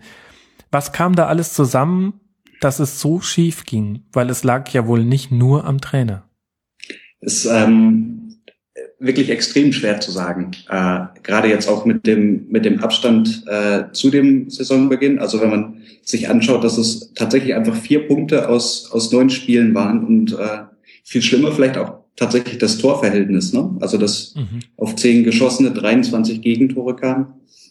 Ähm, lag extrem viel im Argen. Und es damals äh, herrschte in Bremen große Ratlosigkeit, woran das gelegen haben mag. Ähm, häufig wurde dem Kader die Bundesliga-Reife abgesprochen, ähm, was die neuere Geschichte irgendwie ad absurdum geführt hat, weil nach dem Trainerwechsel ist äh, im Kader nicht viel geschehen. Ähm, viel wurde in, in Bremen dann mit Psychologie argumentiert, dass äh, einfach tatsächlich irgendwie die, die Luft raus war aus dem, aus dem ähm, bei den Spielern die Luft raus war, bei dem Trainerteam Ratlosigkeit herrschte und das alles kulminierte dann ja tatsächlich am neunten Spieltag äh, bei der Partie gegen Köln, wo man dem, dem Trainer und den Spielern auf dem Platz diese Ratlosigkeit ansehen konnte. Da war ein extrem unglückliches Spiel vorweggegangen äh, gegen Bayern, das, das Werder 6-0 verloren hatte und äh, überhaupt gar keine Torchance gezählt worden ist. Ich glaube, das das erste Mal seit Bundesliga-Beginn. Ähm, und als es nicht schlimmer kommen konnte, kam dieses Spiel gegen Köln zu Hause, in dem äh, Robin Dutt am Ende die Mannschaft angewiesen hat, lange Bälle nach vorne zu spielen. Und das war so der, der Offenbarungseid, dass es keine spielerischen Möglichkeiten mehr gab. Ähm, schwere Frage. Ich habe ich hab keine Antwort darauf, was da am Ende schiefgelaufen ist. Mhm. Das Interessante ist, ich kann mich noch erinnern, wir hatten eine Schlusskonferenz nach dem dritten Spieltag aufgezeichnet und da auch ein Werder-Fan eingeladen. Das war nach dem 3 zu 3 bei Bayer Leverkusen. Und da erinnere ich mich noch an das Zitat, das er gesagt hat, eigentlich macht das total Spaß, weil endlich ist mal wieder was los und wir kommen auch mal wieder zurück, weil bei Leverkusen wart ihr zurückgelegen und habt dann das 3 mhm, zu 3 richtig. noch erreicht. Also lag das dann nur an den Ergebnissen, dass das so gekippt ist? Die Stimmung auch? Äh, dafür bin ich am Ende natürlich auch nicht nah genug dran an, an der Mannschaft oder an dem Verein. Das ist schwer zu sagen. Ähm, es ist so, dass es auf jeden Fall ja auch seit, seit Jahren klassische Probleme bei Werder Bremen gibt. So, das alles voran halt irgendwie die Verteidigung, die unter Thomas Schaaf schon ein Problem war und äh, die hohe Zahl der Gegentore. Und das ist einfach kontinuierlich ein, ein Problem geblieben. Und was Robin Dutt versucht hat, also ich oder vielleicht noch mal zwei Schritte zurück, was man Robin Dutt auf jeden Fall zugutehalten muss, auch heute noch, ist, dass er die Mannschaft ähm, fit gemacht hat. Also ein, ein ziemlich hohes äh, Niveau körperlicher Fitness erreicht hat, auf der dann nach dem Trainerwechsel auch Viktor Skripnik und sein Team aufbauen konnte. Ähm, was nicht funktioniert hat, und das scheint mir bei Werder Bremen auch ein, ein chronisches Problem zu sein, ist halt ähm, proaktiv einen, einen Spielaufbau zu konzipieren. Also das hat ähm, auch bei Robin Dutt funktioniert, wenn die Mannschaft kontern konnte, wenn man es auf Umschaltspiel setzen konnte. Mm, aber immer dann, wenn es, äh, wenn die Mannschaft gefordert war, die Regie selbst in die Hand zu nehmen, kam da erschreckend wenig. Das ist ein Problem, das sich in verminderter Form auch bis zum Saisonende durchgezogen hat. Mhm. Gut, und dann kam der Trainerwechsel, der mich damals, also nicht, dass ihr gewechselt habt, hat mich überrascht, sondern die Wahl mit Viktor Skripnik und dann Co-Trainer Thorsten Finks und gleich noch Marco Bode in den Aufsichtsrat. Also ihr habt einmal feucht durchgewischt und einfach alte quasi aus dem Werder Museum einfach so ein kleines Best-of genommen und die Leute in Führungspositionen gesetzt. Mhm. Was hat denn Skripnik dann anders gemacht als Robin Dutt? Äh, was er zuerst einmal anders gemacht hat, ist ähm, das, das, was viele Spieler hinterher ähm, zu Protokoll gegeben haben, ist, dass er an, an so einen Werder-Pathos appelliert hat. Das heißt, er ist selber als, äh, als Teil dieser legendären Double-Meisterschaft, äh, Double-Mannschaft von, von 2004 äh, zu den Spielern gegangen und hat gesagt, ihr müsst stolz darauf sein, äh, für Werder Bremen zu spielen. Ihr seid Teil eines äh, großen, ehrwürdigen Vereins und äh, traut euch einfach Fußball zu spielen. Und das ist etwas, wenn man, ich habe Viktor Skripnik in der in seiner Zeit bei den Jugendmannschaften hin und wieder beobachten können, also vor allem in der U17 und in der U23. Und was was Skripnik auf jeden Fall zu eigen ist, ist äh, das, was man an der Weser gemeinhin die Werder-Philosophie nennt. Also dass man ein ähm, grundsätzlich offensiven Fußball spielt, dass der äh, natürlich mit der Raute gespielt wird, also einem 4-4-2, dass er ähm, seine Spieler ermutigt, irgendwie ein, ein schnelles Kurzpassspiel zu initiieren. Und ähm, das hat er auf jeden Fall in spielgestaltender Form bei der U17 und bei der U23 unter Beweis gestellt, dass er das beherrscht. Und äh, auch in den ersten Schritten, nachdem er dann zum äh, Cheftrainer befördert worden ist, versucht der der ersten Mannschaft beizubringen. Aber das heißt, es gibt gar keine großen Schrauben, sondern es ist eher so ein, ein subjektives, ein Gefühl, das er der Mannschaft auferlegt hat. Also schwer zu sagen. Für, für mich ist es ähm, ist erst einmal ein Gefühl, dass man ein, einer Mannschaft, die total verunsichert war, ein äh, neues Selbstbewusstsein oder ein, also ein, ein Selbstwertgefühl vermittelt und sie wirklich dazu anhält, ähm, auch, auch spielerisch zu agieren, was am Ende unter Robin Dutt halt nicht mehr gelingen mochte. Und äh, dass sie dann im, im Zuge der ersten Spiele, es gab dann diese, diese, diesen Pokalsieg gegen Illertissen, was nun äh, ein relativ grässliches Spiel gewesen ist, aber es war ein erstes, ein erstes Erfolgserlebnis. Und die addierten sich dann und dann geriet die Mannschaft in so eine Art Flow, in so einen, einen Spielflow, der ähm, dann halt einfach zu Selbstsicherheit führte, die man dann auch auf dem Platz erkennen konnte. Mhm. Wobei Illertissen war noch unter Dutt, du meinst wahrscheinlich gegen Chemnitz in der Gegen Chemnitz, Entschuldigung, habe ich ja. Illertissen gesagt, ne? Ja, das war Chemnitz. Gut, ihr habt dann auch tatsächlich ja einige Spiele gewonnen. Ich erinnere mich noch äh, in Mainz relativ glücklich äh, zu Hause gegen Stuttgart. Daran erinnere ich mich auch. Ja. da stimmst du mir zu bei der Erinnerung, oder? Das war eins der schlimmsten Spiele, die ich diese Saison gesehen habe, ja. Was aber zeigt, dass du auch auf hohem Niveau jammerst, liebe Martha.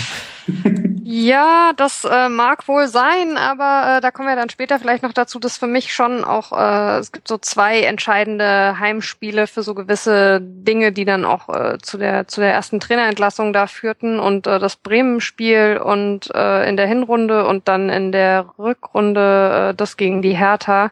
Übrigens beide direkt nach dem Trainerwechsel. Mhm.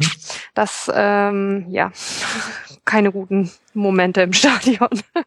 Paul Dardai gefiel das. Ja, mh, Mara Braun gefiel das nicht.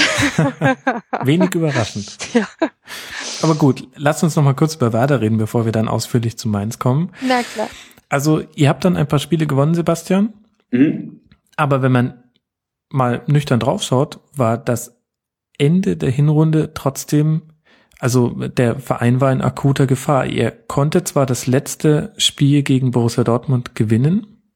Das war vielleicht auch ein entscheidender Sieg, aber trotzdem seid ihr ja auf Platz 16, glaube ich, in die Rückrunde gestartet. Ähm, ich äh, würde sagen, dass in, in diesem Spiel gegen Dortmund, ich meine, da hat Werder Bremen großes Glück gehabt, dass äh, Dortmund wirklich irgendwie so auf dem, auf dem Tiefpunkt ihrer äh, Saisonform äh, nach Bremen kam. Das war aber vielleicht das alles entscheidende Spiel. Das ist ja auch eine von euren Standardfragen, ne, mhm. die ihr äh, uns äh, aufgetragen habt, uns darüber Gedanken zu machen, an welches äh, Spiel wir uns besonders gerne erinnern. Und ich würde da tatsächlich den, den 17. Spieltag auch äh, ins Feld führen, mhm, weil das, das ein Spiel war, das äh, erst einmal hat total früh ein Tor gegeben was äh, auch gar nicht so selbstverständlich für uns ist. Das war Selke, ich weiß nicht, in der dritten, vierten Minute des Spiels. Ähm, und das hat dazu geführt, dass äh, Bremen einfach mit einem äh, nicht völlig am Boden zerstört in die Winterpause gehen konnte und in die Saisonvorbereitung gehen konnte. Und vielleicht mystifiziert man das im Nachhinein ein bisschen oder glorifiziert das auch. Ähm, ist für mich jetzt natürlich total schwer, das von dem zu trennen, was dann nach Ende der Winterpause geschehen ist. Ähm, aber ich würde sagen, dieses, dieses Spiel stand halt so auf Messerschneide für den weiteren Verlauf der Saison. Und dass Werder dort nicht abgerutscht ist auf den, auf den letzten Platz, dass man nicht mit einer Niederlage in die Winterpause gegangen ist, sondern dass man es geschafft hat, dann auch gegen eine Mannschaft wie, wie Dortmund, unabhängig von der Form, äh, mit einem Erfolg in die Winterpause hineinzugehen, ist extrem entscheidend gewesen. Mhm. Ja, es war damals das Duell vom 17. gegen den 16. Also tabellarisch einfach wichtig. Gut, und dann kommt wahrscheinlich der Teil der Saison, über den du jetzt total gerne mit mir redest, nämlich der Auftor Auftakt in die Rückrunde. Und ich weiß noch, dadurch, dass wir jetzt diesen Rasenfunk machen seit dieser Saison und ich eigentlich wöchentlich mit Gästen über den Bundesligaspieltag geredet habe, weiß ich noch, wie sich so langsam es fing an mit einem Augenreiben es fing an mit einem anerkennen, es ging weiter mit einem anerkennenden Nicken und dann waren die Leute auf einmal mhm. nur noch vollkommen hingerissen, alle Gäste von diesem Lauf, den ihr da gestartet habt. Es waren, ich glaube, sechs Siege in Folge oder fünf Siege in Folge zu Beginn der Rückrunde. Und da habt ihr, da habt ihr euch aus dem Abstiegskampf verabschiedet und ähm, es ging von Platz 18 am 16. Spieltag hoch bis dann auf den achten am 20. Spieltag. Wie hast du diese Zeit erlebt? Seid ihr vielleicht, habt ihr da vielleicht auch einfach einen Vorteil daraus gezogen, dass andere Mannschaften noch nicht so ganz wieder in der Rückrunde angekommen waren? Ähm, würde ich definitiv so sagen. Ja, auf jeden Fall. In, in Bremen selbst war es natürlich ein Wahnsinn, äh, weil dann auch diese ganze Skripnik-Folklore äh, aufsetzen konnte. Der Skripnik. Und äh, der, der Skriptnicker, genau, und, und was es da nicht alles gab, wo wir ja auch selber nicht völlig unbeteiligt dran gewesen sind.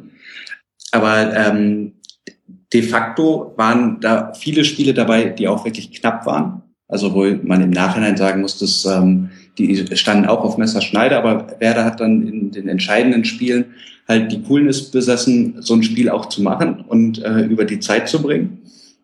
Mm, de facto also ich muss, um das jetzt einfach mal, um, um beide Hälften äh, zusammenzubringen, so die, äh, die ersten neun Spieltage unter Robin Dutt und dann den Beginn der Rückrunde. Ähm, ich muss mich halt immer so in der, in der Retrospektive dazu zwingen, das nicht, nicht diesem Schwarz-Weiß-Deutungsschema zu sehr anheimzufallen. Das, äh, also auch wenn ich, wenn ich zurückdenke an die ersten Folgen, auch gerade bei euch im Rasenfunk, wenn Prognosen gestellt wurden, mit wem wird man die Saison ähm, also wer wird die Saison in, als Absteiger beenden? Da war Bremen auf jeden Fall ein regelmäßiger Aspirant. Und äh, als dann diese Siegesserie losging, diese fünf Spiele nach der Winterpause, wurde in Bremen das erste Mal seit, seit vielen Jahren wieder vom Europapokal gesungen in der Kurve. Und das äh, fühlte sich total surreal an. Diese Vorstellung, dass man äh, ein paar Wochen vorher auf dem äh, letzten Platz gestanden hat und äh, im, im, mittendrin im Abstiegskampf steckte und dass äh, fünf Wochen nach äh, Ende der, der Winterpause auf einmal der Europapokal ein ernstzunehmendes Ziel werden sollte. Ist das eine Gefahr der ähm, durch Skripnik und der Spielweise entfachten Euphorie oder überbewerte ich das da? Was ist eine Gefahr? Dass dann eben vom Europapokal geträumt wird und man hatte schon den Eindruck, dass Teile des Stadions vergessen hatten, aus welchen Tabellenregionen man eigentlich kam?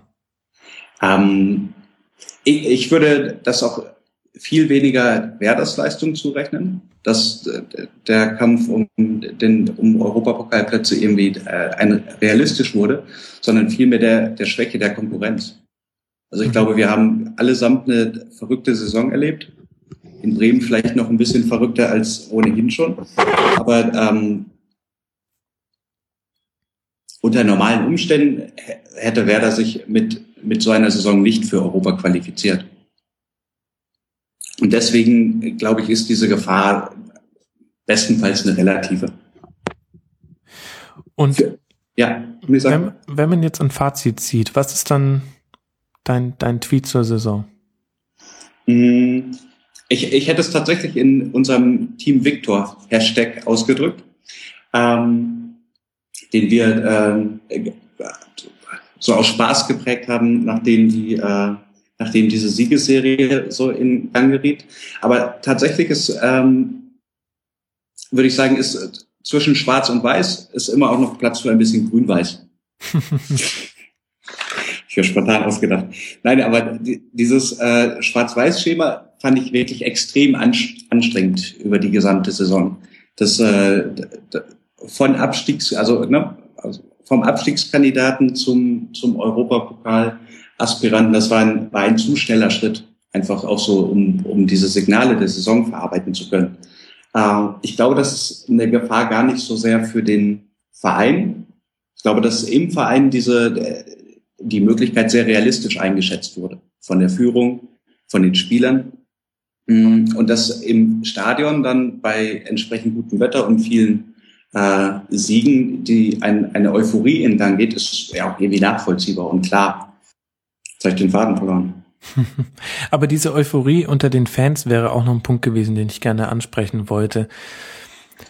Wie kannst du mir denn als jemanden, der nicht in Bremen im Stadion war, beschreiben, wie hat sich die Stimmung da verwandelt? Denn mir ist eben einfach nur sehr positiv aufgefallen, welche tolle Stimmung ihr in den Heimspielen hattet, in der Rückrunde und auch schon gegen Ende hin der Hinrunde. Und zum Beispiel dieses entscheidende Spiel gegen den FC, wo Werder verloren hat mit 1 zu 0 und Robin Dutt entlassen wurde, das war, wenn ich es richtig sehe, auch das erste ausverkaufte Heimspiel der Saison. Also irgendwie ist da ja so ein bisschen pathetisch gesprochen ein Ruck durch die Werder-Fanszene gegangen.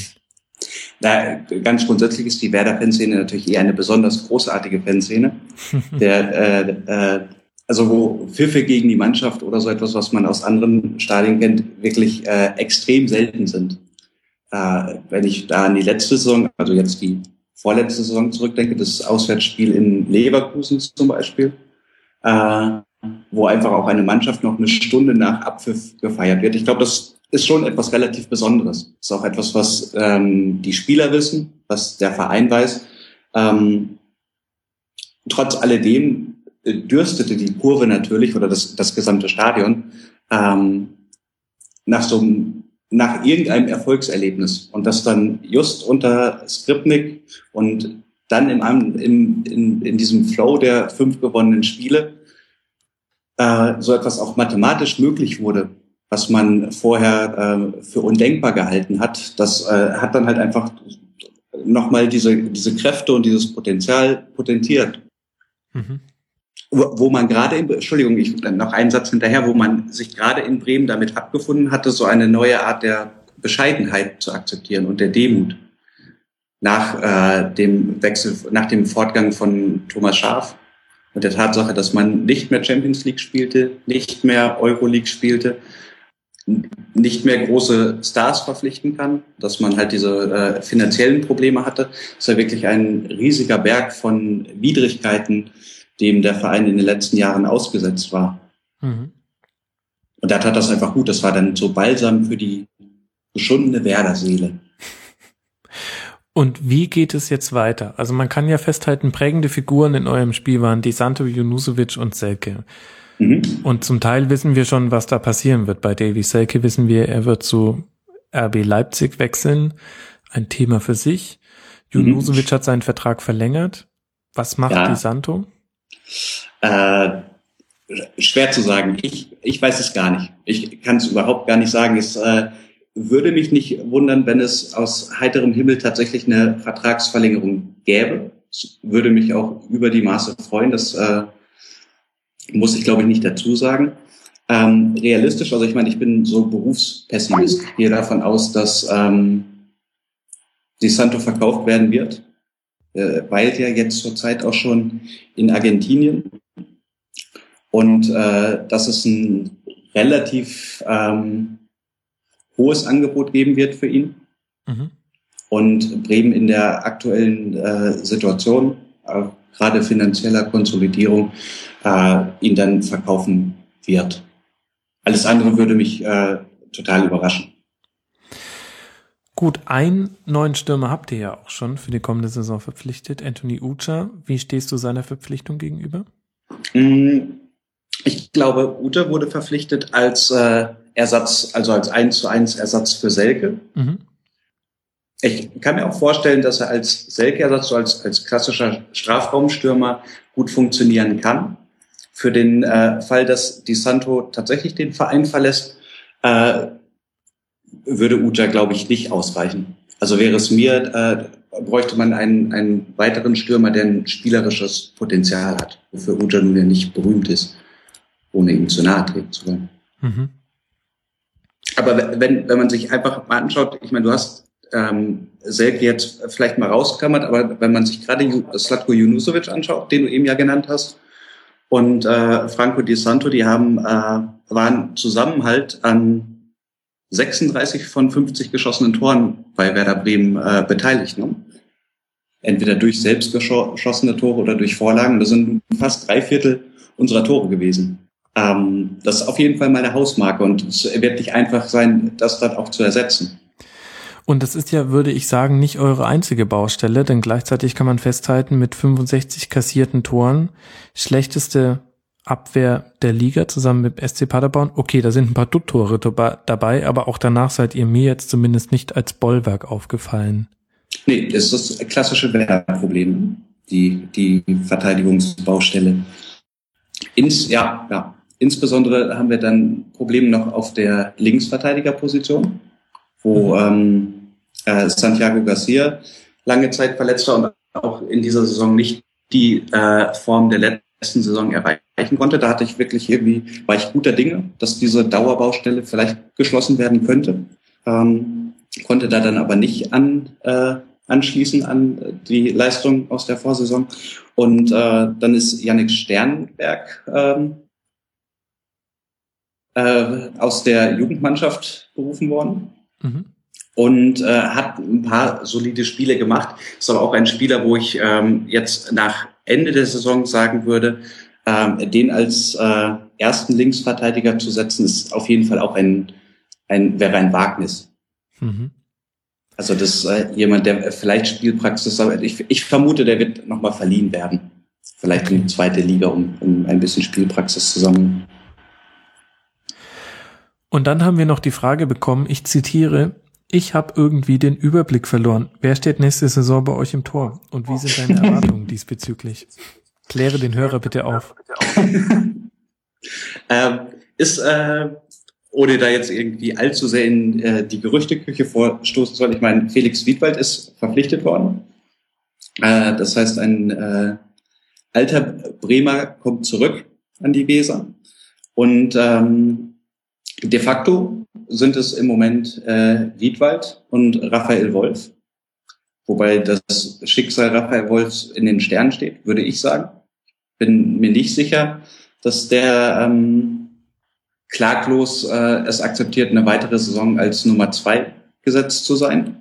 Mhm. Ähm, so in, in Bremer Foren wird derzeit äh, über Bürki viel gesprochen, aber ich will da jetzt auch irgendwie gar kein Wasser auf die Spekulationsmühlen gießen.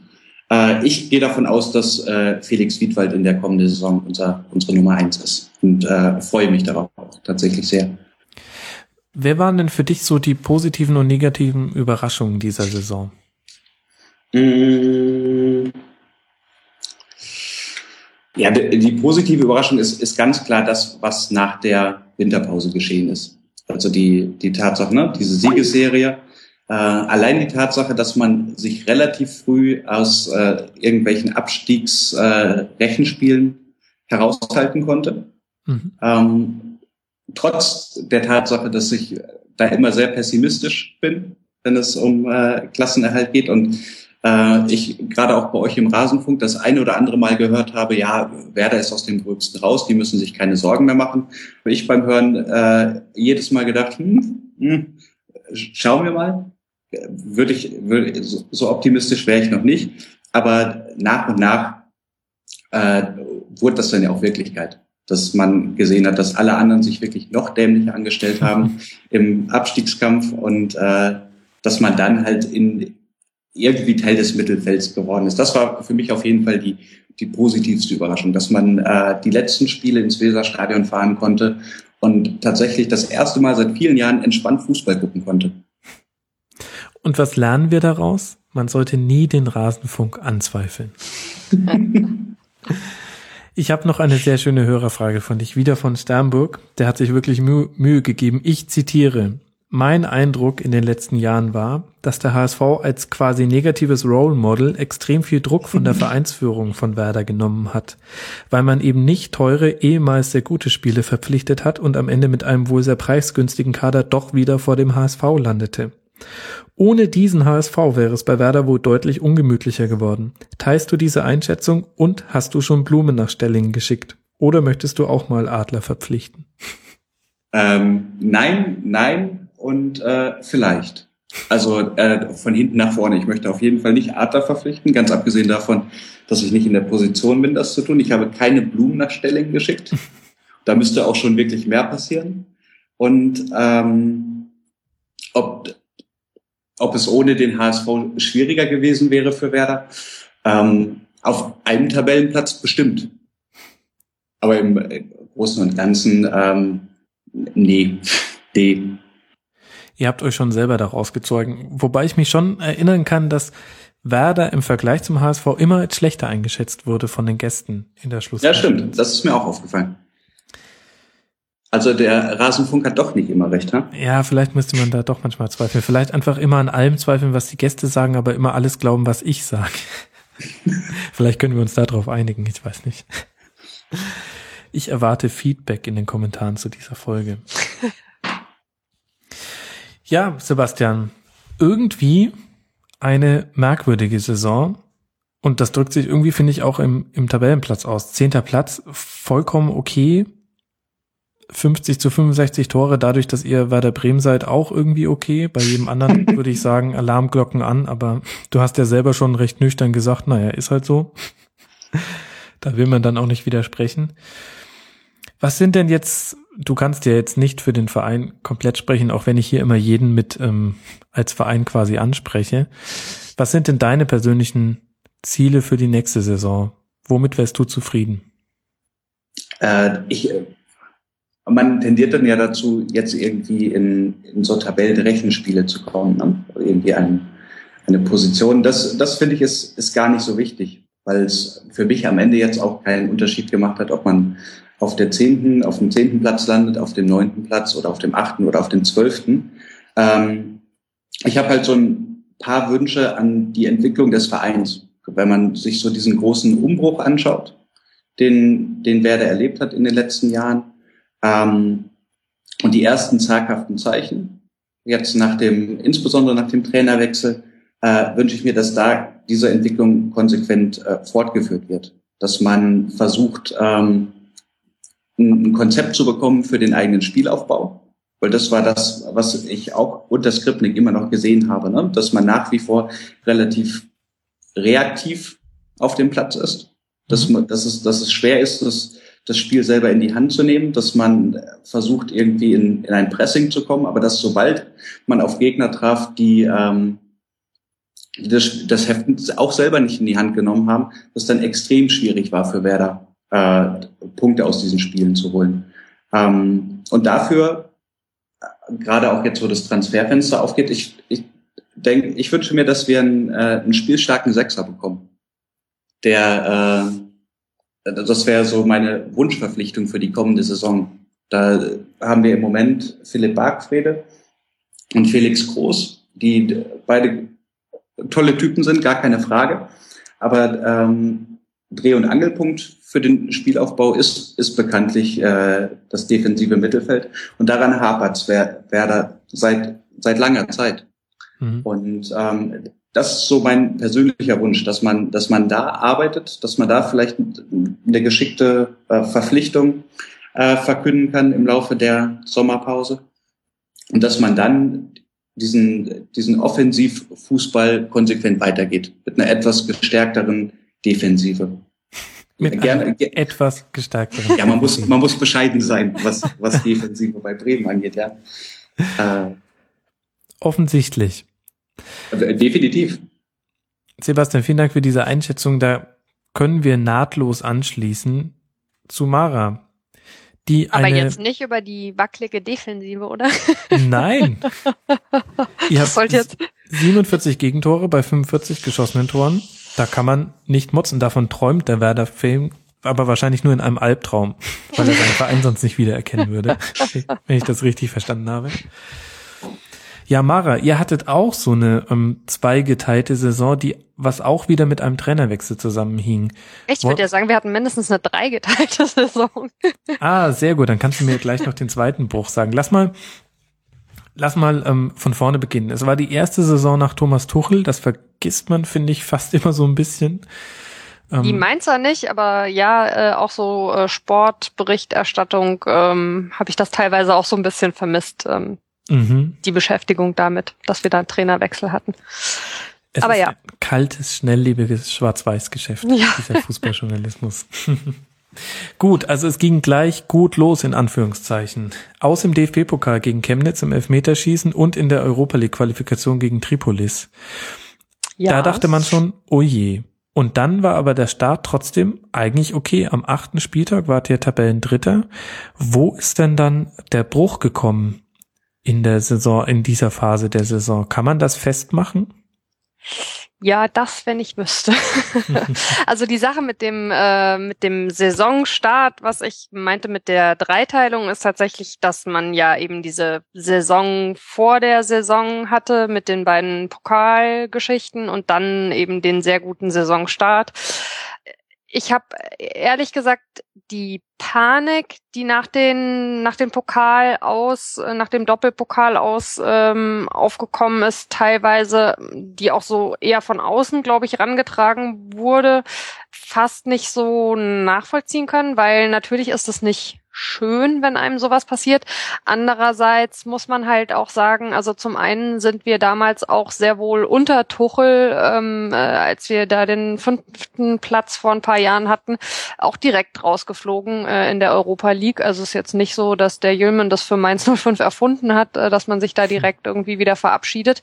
Ähm, und auch äh, Pokal äh, aus ähm, DFB-Pokal gegen extrem unterklassige Mannschaften haben in Mainz eigentlich äh, eine gute Tradition.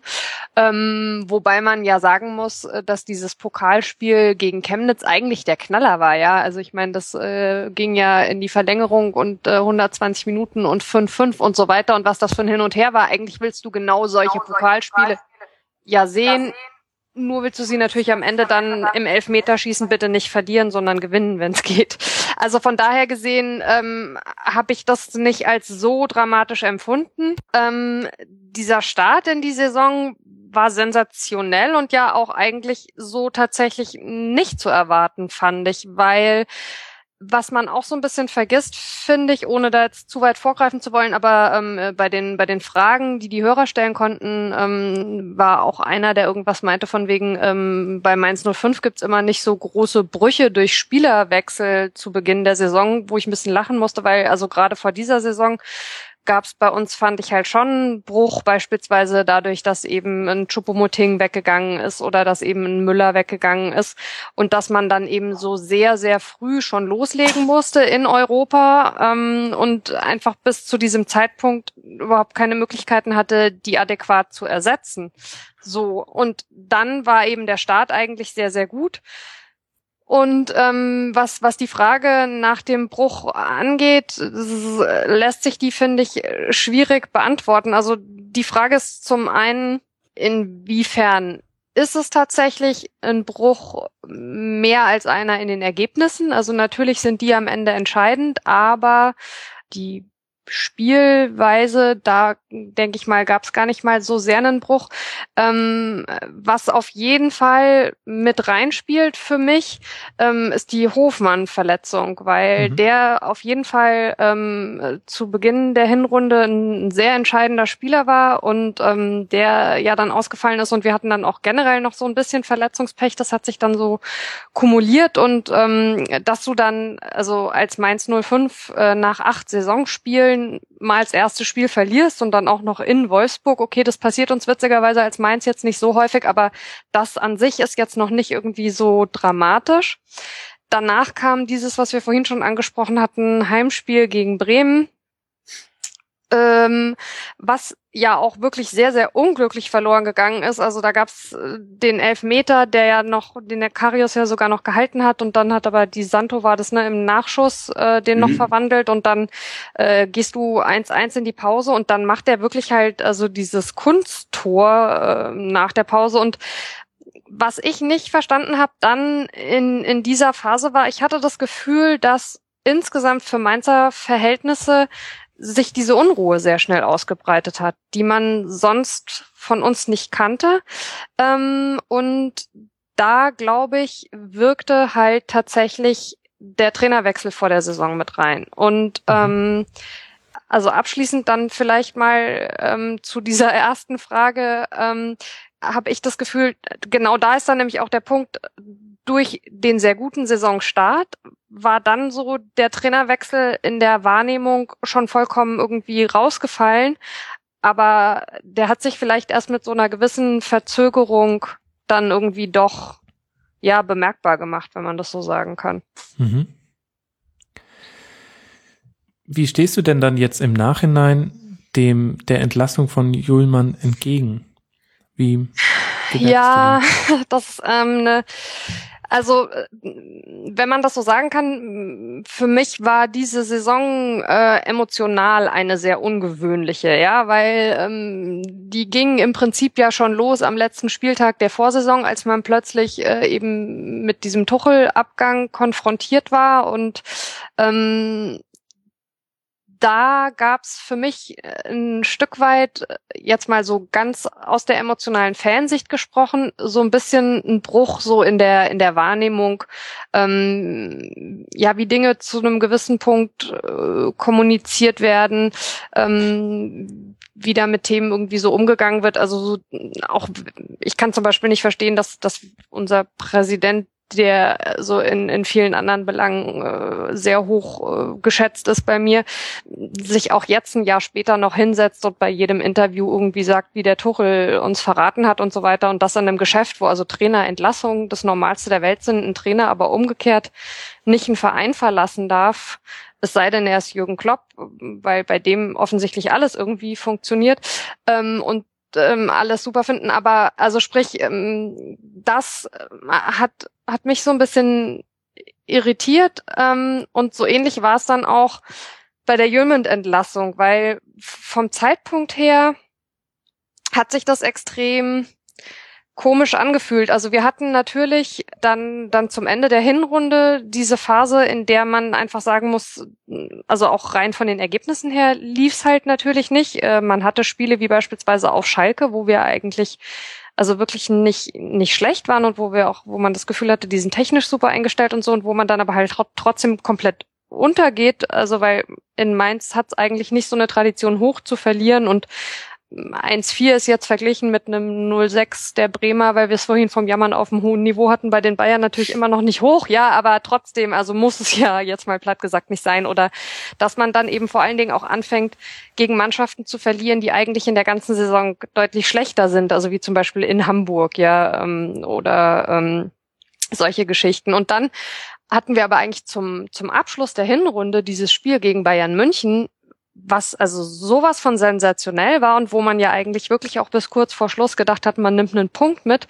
Und dann ist man mit einem total guten Gefühl, fand ich, und mit so diesem, ja, wir machen jetzt mal alle Pause und dann gucken wir mal, verändert man vielleicht auf der einen oder anderen Position noch ein bisschen was und dann gehen wir irgendwie zurück in die äh, in die Rückrunde und dann ist dieser Rückrundenauftakt und natürlich ist das in Anführungszeichen nur der SC Paderborn, aber in der Hinrunde hatten die ja gut mitgespielt, also dass man die jetzt irgendwie zu Hause da 5 0 abklatscht, war jetzt irgendwie so auch nicht äh, zu erwarten. Okay, dann spielt man irgendwie unentschieden in Hannover. Und dann hast du aber halt eben so ein Bruchspiel gegen die Hertha. Mhm, das ist das wo, zweite Spiel, was du vorhin schon angesprochen hast. Genau, wo also auch wieder eine Mannschaft, die bis zu diesem Zeitpunkt eigentlich also völlig irgendwie sich einen zurechtgegurkt hat, dann plötzlich nach dem Trainerwechsel da ankommt und äh, irgendwie man dann Frings auch im Vorfeld ja die, die Mannschaft noch richtig heiß gemacht hat und gesagt hat, wie er irgendwie auf was für Arten und Weisen er den Mainzern irgendwie so wehtun will und du stehst eigentlich in diesem Stadion und denkst dir, also Pustekuchen, wenn hier jemand wem wehtut, dann sollten das doch eigentlich wir sein. Und dann hat Karius in dem Spiel, ist der dann mit der roten Karte vom Platz geflogen und dann lief das eigentlich auf eine ganz ähnliche Art und Weise von meinem Empfinden her unglücklich wie dieses Werder-Spiel. Und dann verlierst du plötzlich zu Hause 0-2 gegen die Hertha. Und ähm, dann ist sofort auch diese leicht panische hm, Stimmung wieder da. Und ich hatte das Gefühl, es gab schon auch, ja, vielleicht in gewissen Fanlagern dann eine Tendenz, schneller unzufrieden mit Dingen zu sein, als vielleicht in, in vorangegangenen Jahren ist natürlich eine subjektive Wahrnehmung, aber ähm, ja, und das, dann kam eben dieses Auswärtsspiel in Dortmund und das war ja dann eben das letzte Spiel unter Jülmen. Und da sind wir ja sogar in Führung gegangen und haben es dann aber halt eben doch verloren. Und dann. Das ist ja auch gar nicht so schlecht gespielt. Also das 4-2 hört sich sehr ja. ähm, deutlich an, aber ich weiß noch, ihr seid da mit einem 4-3-3 reingegangen und ähm, da hatte Dortmund das Glück, was es in ganz vielen Spielen vorher nicht hatte.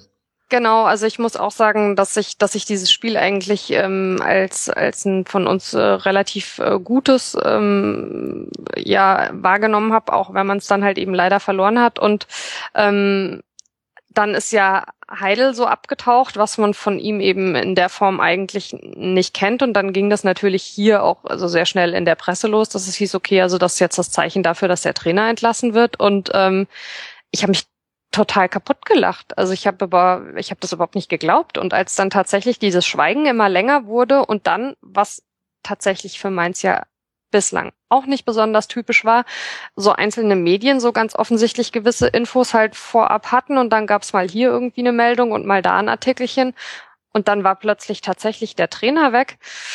Ähm, also ich habe mich damit total schwer getan und ähm, das äh, ist vielleicht keine Beurteilung, äh, die jetzt also oder also spreche ich mich zumindest nicht davon frei, dass diese Beurteilung auch wiederum eine gewisse emotionale Komponente hat. Ähm, aber ich hatte halt das Gefühl, Jülman hatte auf jeden Fall äh, ein Stück weit auch Pech mit gewissen Be äh, Gegebenheiten, wie beispielsweise eben so einer Hofmann-Verletzung. Und womit ich mich schwer getan habe bei dieser ganzen Trainerentlassungsgeschichte war, ähm, dass ich den Eindruck hatte, ein anderer Trainer wäre in derselben Situation bei Mainz 05 so schnell wahrscheinlich nicht weg gewesen, zumindest eben nicht in den letzten Jahren, wo man die wunderschöne und natürlich komfortable Tradition hatte, dass man immer mit so einem mit so einem Glücksgriff aus den eigenen Reihen ähm, weitergemacht hat. Und es gab ja auch vor der Saison eben also schon die Überlegung direkt äh, mit dem Martin Schmidt.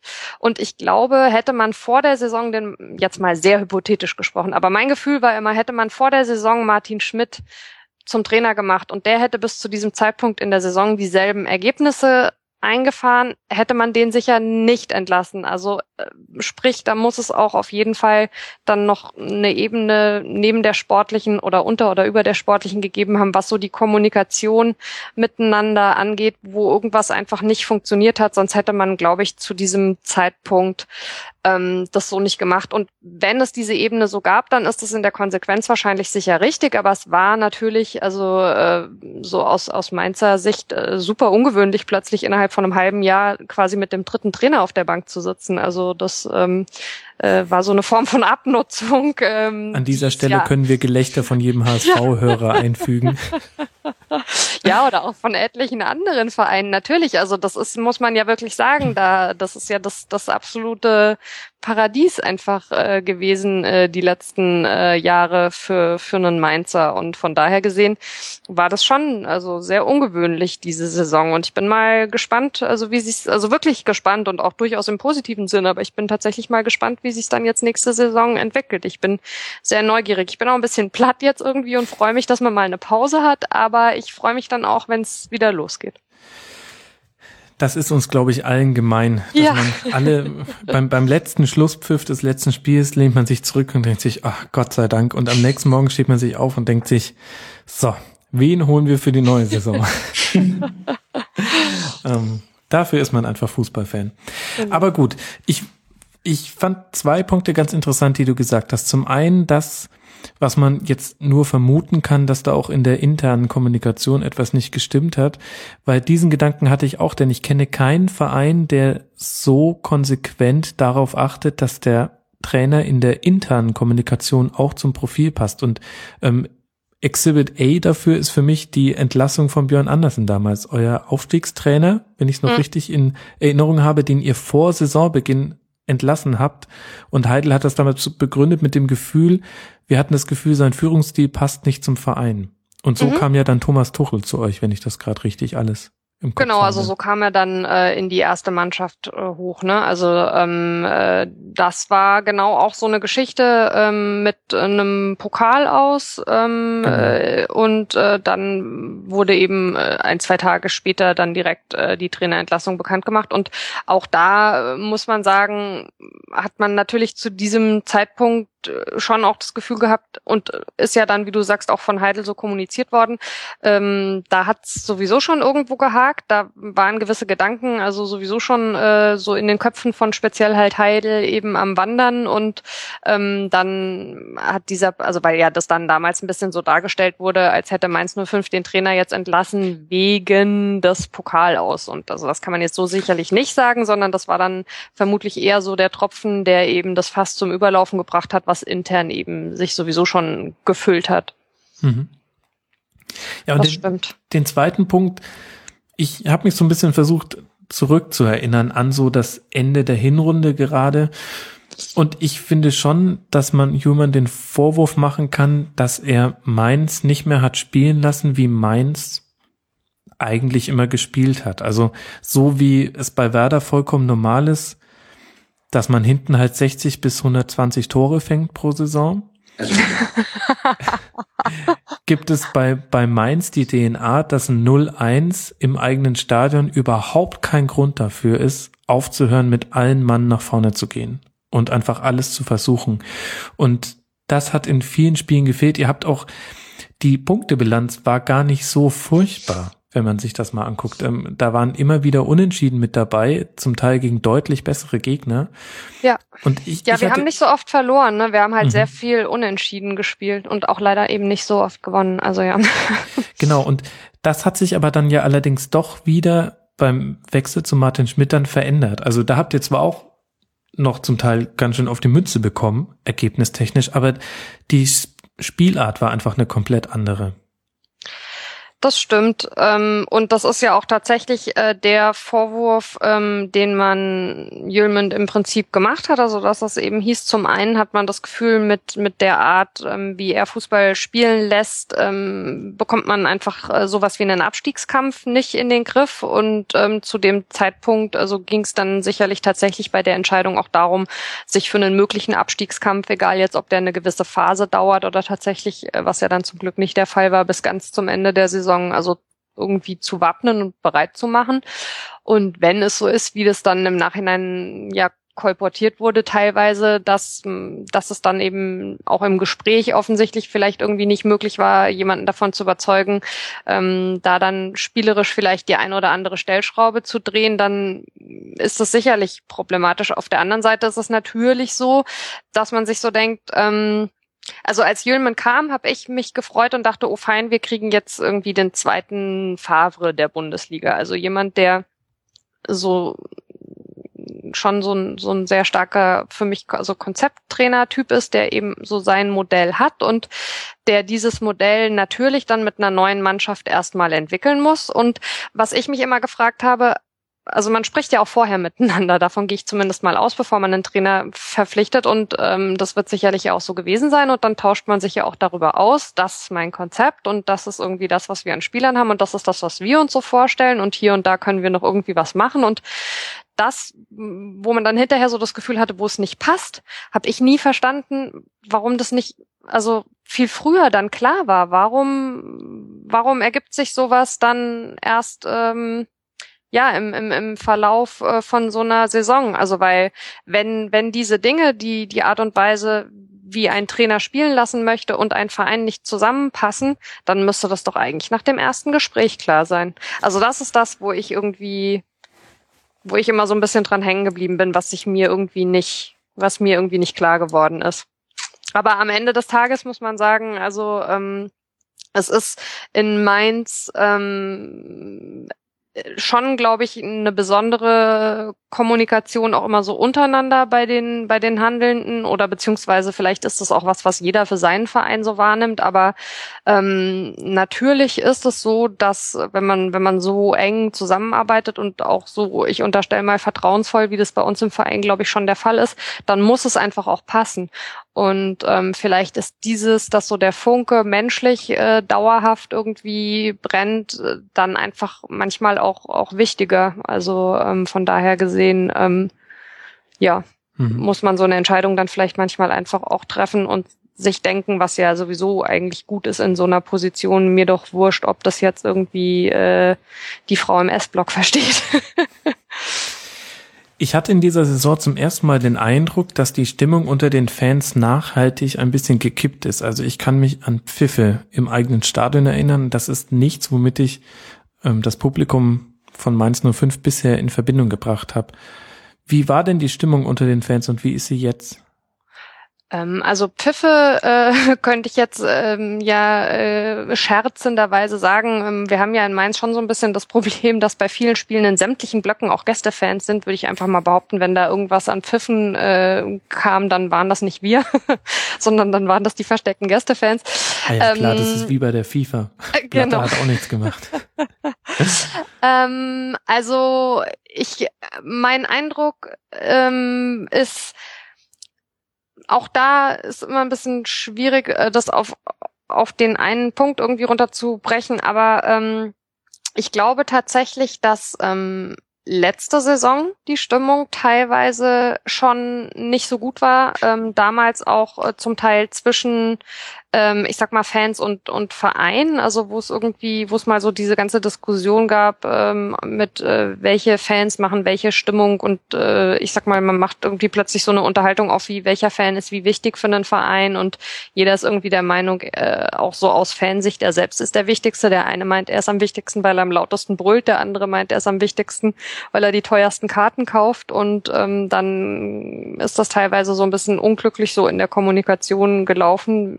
Hm und äh, die Tuchel-Geschichte auch nochmal zurückgegriffen, aber die anderen Kollegen haben die ja nicht oft genug nach hinten geschaut. Ich schaue gerne nochmal sogar bis in die letzte Saison zurück, also in die vorletzte dann jetzt schon.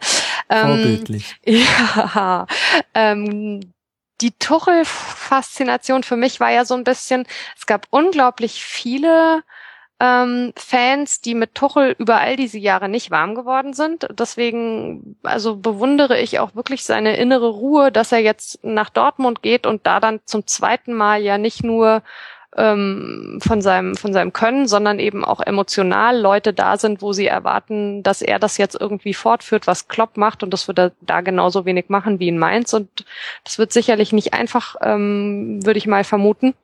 Und in Mainz gab es eben viele, viele Fans, die mit ihm nie so richtig warm geworden sind und die ihn jetzt mal überspitzt gesagt nur toleriert haben, weil er halt eben die entsprechenden Ergebnisse gebracht hat. Und ähm, so ähnlich war das dann eben auch, also mit, mit dem Abschließende auf dem Europaplatz rang. Und als er dann aber weg war, gab es wiederum sehr viele, die sehr schnell in so eine mit Tuchel war alles besser Nostalgie irgendwie verfallen sind, die ich irgendwie dann wiederum auch nicht verstehen konnte. Ähm, von daher gesehen war die Stimmung also meines Erachtens eben schon in der Saison vor dieser teilweise sehr seltsam und jetzt in der Saison ähm, du hast die die Spielweise unter Jürgen vorhin angesprochen ähm, man hat schon so das ein oder andere Mal, äh, ich sag mal, im Blog irgendwie Leute um sich rum sagen hören, dass sie äh, demnächst sich ein Kissen irgendwie mitbringen, falls sie zwischendurch mal kurz einschlafen. Also es hatte teilweise halt einfach auch nicht so sehr viel Mitreißendes, muss man ehrlicherweise sagen, wie Fußball gespielt wurde. Und das hat die Stimmung dann vielleicht tatsächlich so ein bisschen, ja, ich sag mal, wie so ein kollektives Wegdösen irgendwie. Ähm, ich glaube tatsächlich auch, dass ich nicht die Einzige bin, äh, die eben so ihre Irritationsphasen hatten mit mit dem, wie wie diese Saison so von der von der Führung und äh, so weiter gelaufen sind. Auch das hat sich, glaube ich, an der einen oder anderen Stelle auf die Stimmung ausgewirkt. Ähm, es ist aber auf jeden Fall eine Besserung spürbar dadurch, dass das, wie die Vereinsführung aus, aus meiner Sicht jetzt kommuniziert mit dem neuen Trainer und mit diesem, äh, wir, wir revidieren da quasi eine Fehlentscheidung und wir kehren so, weil das ist ja eigentlich, also aus meiner Sicht die Außenkommunikation, wir kehren zurück zum erfolgreichen Modell der Mainzer Jahre. Also wir haben jetzt eben doch wieder jemanden aus unseren eigenen Reihen und wir haben wieder jemanden, der die Seitenlinie auf und ab äh, rennt und springt und der da irgendwie Kilometer macht und Kalorien verbrennt und ähm, der, also man muss ja sagen, der Schmidt ist als Typ auch total authentisch, ja, da und äh, wenn der irgendwie Interviews gibt, man, man nimmt dem das alles so ab. Insofern, was das angeht, äh, ist er sicherlich auch noch näher an seinem, also dann vor, vor Vorgänger sogar ähm, Klopp als jetzt Sag, an Sagen wir es doch einfach, wie es ist. Also Ja, bitte. er würde sehr gut zu Borussia Dortmund passen. Und damit Ha, ha, weiß man ja, ha. er Wo wird bei euch Erfolg sein haben. wird. Ja, ich, also ich wünsche es mir sehr. Ich bin mal gespannt. Also, aber um die die Frage zu der Stimmung abzuschließen, äh, ich habe äh, da gedacht in Bezug auf die Soto-Geschichte. Also der Soto ist natürlich ein absoluter Herzensspieler in Mainz und niemand wünscht dem irgendwie was Schlechtes. Aber tatsächlich diese Geschichte mit dieser Soto-Verletzung war fast noch mal was, was irgendwie so dieses dieses eine Zusammenrücken zum Ende der Saison hin irgendwie von allen äh, angestoßen hat, was, glaube ich, sonst dieser Saison so ein bisschen gefehlt hätte. Insofern, es hätte jetzt bei Gott nicht so eine schlimme Geschichte sein müssen, aber irgend so einen Moment haben wir, glaube ich, noch gebraucht zum Ausgang der Saison hin und das hat uns jetzt tatsächlich, ähm, äh, bitte mich dann nicht missverstehen, aber so diese Verletzung und auch die Reaktion dann vom Verein mit der Vertrags, äh, mit dem Vertragsangebot und so weiter beschert. Also insofern denke ich, äh, darauf kann man auf jeden Fall gut dann nach der Pause wieder aufbauen, stimmungsmäßig. ja definitiv das Verhalten des Vereins, das man erwartet hat und nicht eine Irritationsphase, wie du es so Genau. schön genannt hast. Ja. Okay, wir machen einen Strich drunter. Die Tweet in einem, äh, ja, die Tweet in einer Saison. Man merkt auch, dass ich jetzt schon seit sechs Stunden ununterbrochen aufnehme. Die Saison in einem Tweet. Ja, ich habe das äh, gar nicht hier irgendwie ähm, so äh, schön äh, knack, knack, knack gemacht, wie viele der Vorredner ich vorhin schon gehört habe, sondern so ein bisschen äh, erzähl dein Wochenende nach in 140 Zeichen. Also äh, mein, äh, meine Saison in einem Tweet ist, äh, auf den unglücklichen Auftakt folgten ein grandioser Rundenstart, dann der Einbruch, strukturell ungewöhnliche 05-Saison mit positivem Ende. Also im Endeffekt genau das, was ich jetzt die letzte Sehr halbe gut. Stunde auch gesagt habe. Dankeschön. Ich warte die ganze Zeit noch drauf. Vielleicht macht es ja einer der verbleibenden sieben Gäste, dass er sagt, meine Saison in einem Tweet. Hannover 96, 34 Spiele, neun Siege, 10 Unentschieden. Mal gucken, ob jemand so in Anführungszeichen witzig ist. ähm, gut, damit haben wir jetzt wirklich, also in deinem Blog haben wir wirklich sehr schön viel nach hinten geguckt. Jetzt können wir dann uns auch erlauben, mal ganz kurz nochmal nach vorne zu schauen. Mit welchen Erwartungen gehst du jetzt denn dann in die nächste Saison? Was ist denn jetzt dann eigentlich der Anspruch von Mainz 05? Ähm, also äh, ich glaube, dass für, für Mainz 05 tatsächlich, ähm, das wird ja immer so ein bisschen belächelt, wenn man das sagt, weil es äh, sehr klischeemäßig klingt, aber der erste Anspruch ist tatsächlich immer zu sagen, wir würden gerne mit äh, den ersten so und so viel Spielen sein, dass nun irgendwie 15 oder tatsächlich 33 dafür sorgen, dass wir auch im darauffolgenden Jahr wieder in der ersten Liga spielen können. Ich glaube, dass das in Mainz noch sehr lange äh, alles andere als eine Selbstverständlichkeit sein wird. Insofern, ähm, das war ja eine der Hörerfragen, ne? also dass wir so äh, graues Mittelfeld und ob uns das als Fans so reicht. Es gibt natürlich immer auch Fans, denen das nicht reicht, aber ich glaube, als Vereinsanspruch geht es immer tatsächlich erstmal um den Klassenerhalt. Ähm, wenn ich mir was wünschen darf, dann äh, widerspreche ich kategorisch äh, dem Kollegen Surfinbird auf de, aus dem äh, BVB-Blog vorhin und sage, also ich habe auch noch nicht abgehakt, ähm, dass wir eine Chance haben, äh, Geist zu halten. Ähm, alles, was der ähm, seit Saisonende durchaus auch sagt, also gibt mir durchaus Hoffnung. Also natürlich ist das Risiko sehr hoch, ja, dass so ein Spieler sagt, äh, dann gehe ich jetzt beispielsweise nach Dortmund oder von mir aus auch nach Gladbach. Aber ich glaube, wir haben eine Chance, den auch noch ein Jahr zu halten und dann nach der nächsten Saison zu verkaufen. Und das wäre was, was mich wirklich sehr freuen würde. Genauso wie ich es einfach gerade nach so einer schwierigen Saison ein super Bekenntnis finde, wenn Spieler wie, ähm, wie Mali oder Baumgartlinger verlängern. Mhm. Ähm, insofern, ähm, ich, ich würde mir wünschen, dass es, äh, was so die, die Geräusche neben dem Platz angeht, einfach wieder ein bisschen eine ruhigere Saison wird. Äh, und ähm, ansonsten immer so weiter. Also die letzten Jahre hat das ja ganz gut funktioniert, äh, sich natürlich auch mal mit so kleineren Einbrüchen immer wieder ein bisschen weiter zu strecken und äh, also man, man darf gerne auch dann irgendwann wieder, wenn man das dann dann möchte, davon träumen, mal wieder irgendwie Siebter zu werden oder so und vielleicht mal nicht in der ersten, sondern erst in der zweiten Vorrunde rauszufliegen aus dem Europacup. Aber ähm, alles kann, nichts muss. Ich glaube, dass man das tatsächlich äh, für Mainz äh, in der momentanen Situation ohne Bauchschmerzen so sagen kann. Das alte Swingelclub-Motto. Ja. Gut, jetzt hast du mir schon, äh, im Grunde hast du mir zwei perfekte Überleitungen hingelegt. Du hast davon gesprochen, du wünschst dir eine sehr ruhige Saison und du hast von Johannes Geist gesprochen und von Geist zu Geistbock ist nun wirklich nur ein kleiner Delling. Haha. oh. Und damit kommen wir zum Ralf, der die ganze Zeit brav zugehört hat. Und dann kann ich da kann ich die Frage ja gleich weitergeben. Ralf, nach dieser Saison würdest du dir auch wieder eine ruhige Saison wünschen für nächstes Jahr? Also ähm, die Saison war ja wirklich sowas von ruhig. Äh, das muss man ja schon sagen, dass das fast schon äh, ja erschreckend war, wie ruhig die hier in Köln war. Äh, lag schlicht und ergreifend daran, dass natürlich auch eine ganze Menge ähm, ja passiert ist, dass man halt dann mehr oder weniger nie in Gefahr war, so richtig unter den Strich zu geraten, jedenfalls nicht, äh, nicht so extrem. Und das kann man sich ja eigentlich nur noch mal wünschen. Also wenn das nächstes Jahr wieder so klappen würde, wird sich, glaube ich, in Köln keiner groß beschweren.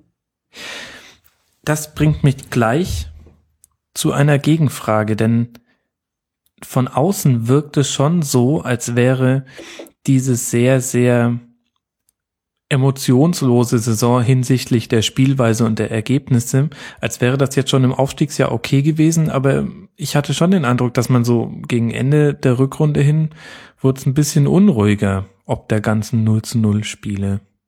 Also ich denke mal, wenn man äh, jetzt aufs Ende zu sprechen kommt, also bisher haben wir immer mal mit dem Anfang angefangen, mit den ersten Saisonspielen. Immer wieder was Neues. Ja, genau, jetzt hast du mich überrascht, aber kein, kein Problem. Wir können das gerne so aufbauen, weil das Ende war dann wirklich so, dass zumindestens äh, und jetzt bin ich äh, ja bezüglich bin ich schon wieder in Mainz, äh, weil wir haben dieses Mainz-Spiel meines Erachtens weggeschenkt und äh, haben auch da fast schon Bayern München mäßig äh, ja mit einer Aufstellung mit vier Leuten, die halt nicht in der ersten Elf stehen und ein anderer Torwart äh, dieses Spiel mehr oder weniger weggeschenkt, hat. Viele sehr verärgert in Köln, weil es bestand ja die äh, durchaus nicht unrealistische Chance, zumindest an Platz sieben mal ranzuschnüffeln und ähm, ich sag mal so, äh, wer hätte man dieses Spiel in Mainz gewonnen, was ja nun mal nicht geklappt hat, dann äh, hätte man aber zumindestens äh, nur einen Punkt auf diesen ominösen siebten Platz Rückstand gehabt. Und da Wolfsburg ja gestern den Pokal gewonnen hat, hätte der gereicht. Also ist ein bisschen ärgerlich gewesen, weil man im Prinzip eine Woche nach dem Klassenerhalt, ähm, nachdem der feststand, tatsächlich diese Chance noch hatte, aber der Trainer sich einfach entschieden hat, in dem Fall zu sagen, okay, die Saison ist vorbei, das hat er auch hinterher gesagt und äh, ja, jetzt sind wir an dem einzigen Punkt, der eigentlich negativ war und den haben wir im Prinzip jetzt vorweggenommen, weil der Rest, der müsste eigentlich eine Lobesarie werden, weil wer hätte gedacht, dass wir als Aufsteiger so eine relativ ja, äh, nüchterne Saison spielen, kein einziges Mal unterm Strich stehen.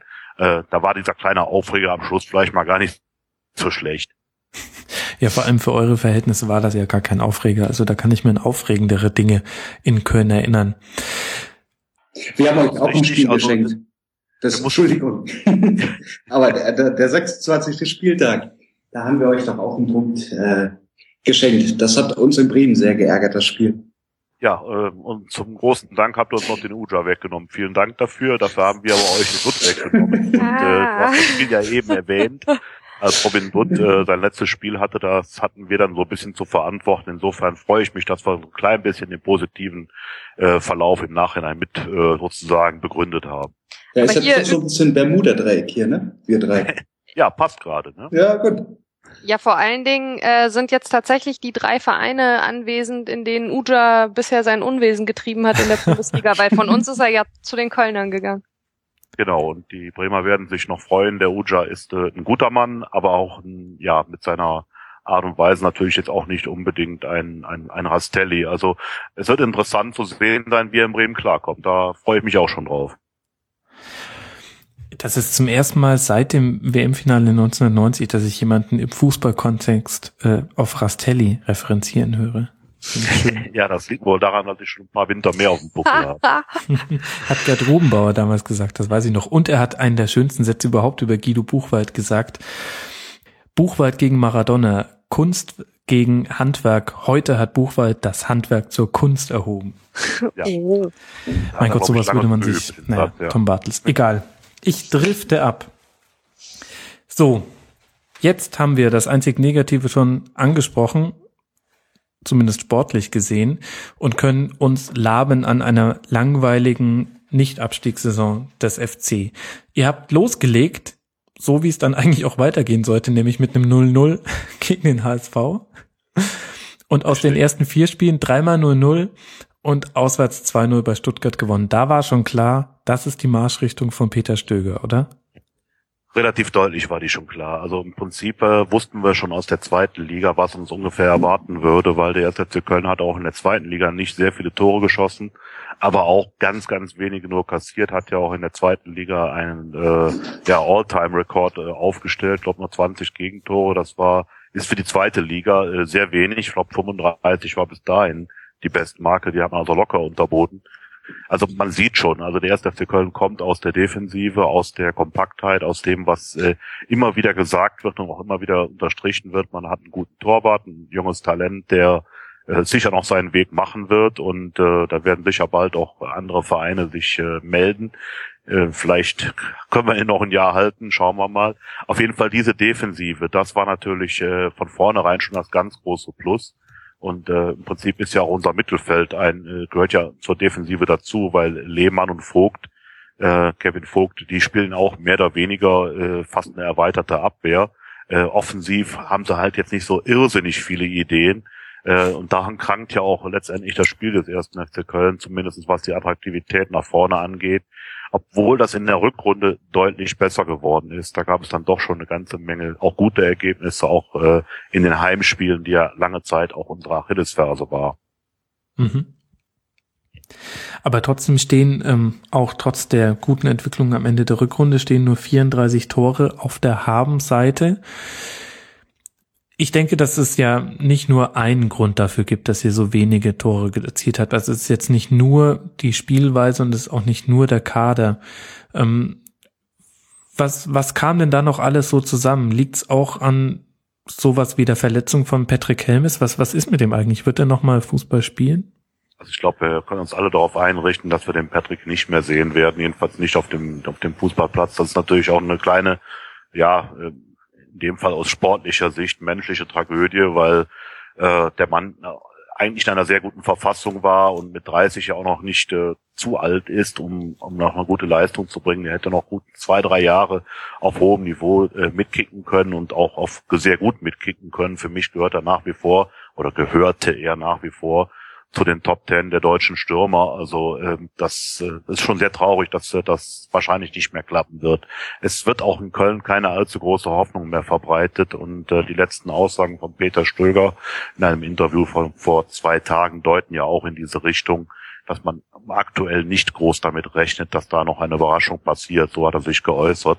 Und das war natürlich dann auch das Problem. Ne? Du hast dann so einen Spieler, der ja nicht nur viele Tore macht, sondern auch äh, dafür bekannt war, dass er den Ball auch gut äh, ablegen kann, dass er den Ball vorne verteilt, dass er andere Spieler mit einsetzen kann und natürlich dann auch einen Wahnsinnsschuss hat, aus der zweiten Reihe mal abziehen kann.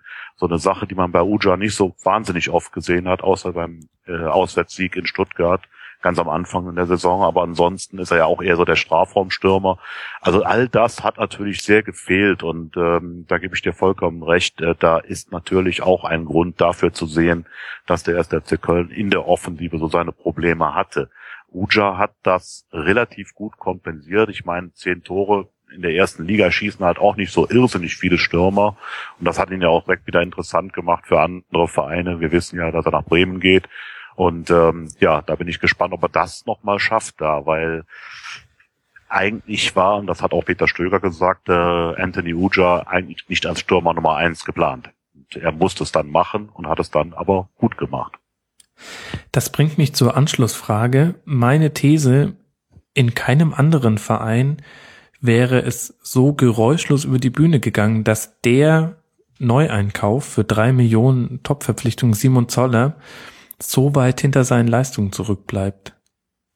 Da sprichst du auch ein interessantes Thema an. Das ist tatsächlich nach außen hin vielleicht gar nicht so groß äh, jetzt diskutiert worden, aber hier, ich sag mal, fanintern ist das schon ein großes Thema gewesen. Okay. Und der war ja sowas wie der Königstransfer, das kann man ja so sagen, aus unserer mhm. Sicht halt, äh, Gut, bei Schalke oder Dortmund wären drei Millionen nix, aber für den ersten FC Köln, der ja immer noch hoch verschuldet ist, ist natürlich drei Millionen sehr viel Geld. Und äh, man hat schon, schon eine große Erwartungshaltung gehabt, die aber komplett enttäuscht worden ist. Er hat ein Tor gemacht, das war zugegebenermaßen ein sehr wichtiges.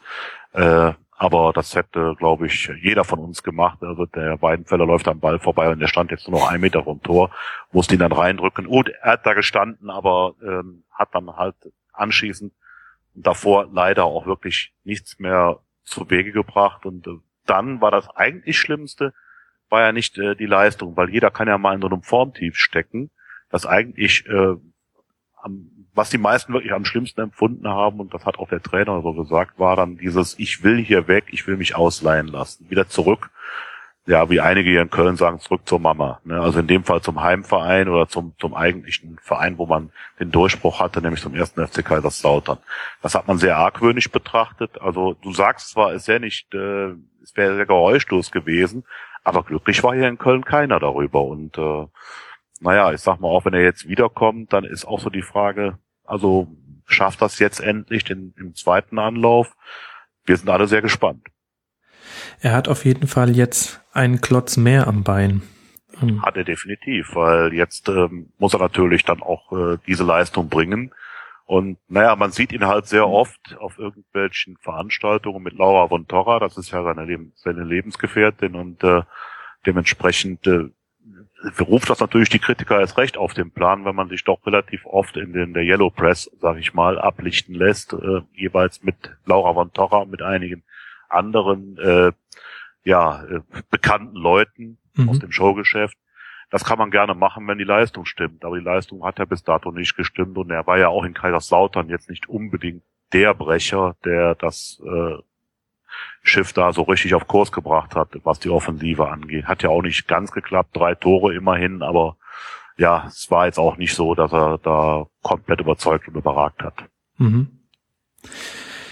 Mehr auf Partys unterwegs als an seinem eigentlichen Arbeitsplatz. Man nennt es das Wovereit-Problem. okay. Zumindest wurde mir das von manchen Berlinern so zugetragen. Bevor wir mal so gucken könnten, was denn da noch passieren könnte in der Offensive, hätte ich von dir ganz gerne noch ein Wort zum Trainer. Ich habe in einem anderen äh, Podcast vom FC-Fans, dem äh, Bockcast, sehr empfehlenswert, gehört, dass man nur noch vom St. Öger spricht. Ja, ist ganz witzig, weil dieses Wort habe ich auch mal geprägt. Äh, auf Twitter ist dann von einigen übernommen worden, ist ganz, ganz nett.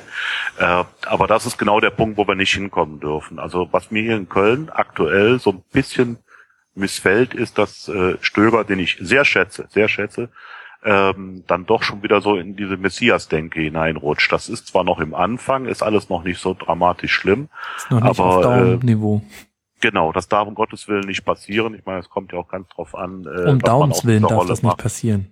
Ja, um den sein schon mal gar nicht. Nee, ist klar. Aber nein, jetzt mal ernst. Das ist wirklich so eine Sache, die, die mir manchmal so ein bisschen Sorgen bereitet, äh, wenn man doch hier in Köln schon mal anfängt, leise Kritik am Stöger äh, zu üben, dann wird man doch relativ schnell auch schon wieder eingefangen und äh, teilweise auch niedergebürstet. Der wird schon wissen, was er tut, der macht alles richtig.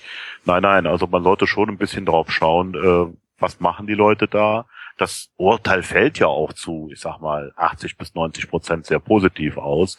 Aber äh, ihr könnt mir glauben, das gefällt auch den Kölnern nicht, wenn wir hier äh, 10, 12 Mal 0 zu 0 spielen. Also das ist jetzt nicht unbedingt das, was man sich wünscht, auch wenn man natürlich in Kauf nimmt, das in Kauf nimmt, weil man weiß, aktuell hat man eben nicht diese Mannschaft. Mhm. Nur auf Dauer kann es natürlich jetzt nicht das Ziel sein, äh, den Spielstand so zu justieren, wie es ganz am Anfang äh, anfängt. Also man will ja schon auch ein bisschen was an Fußball sehen.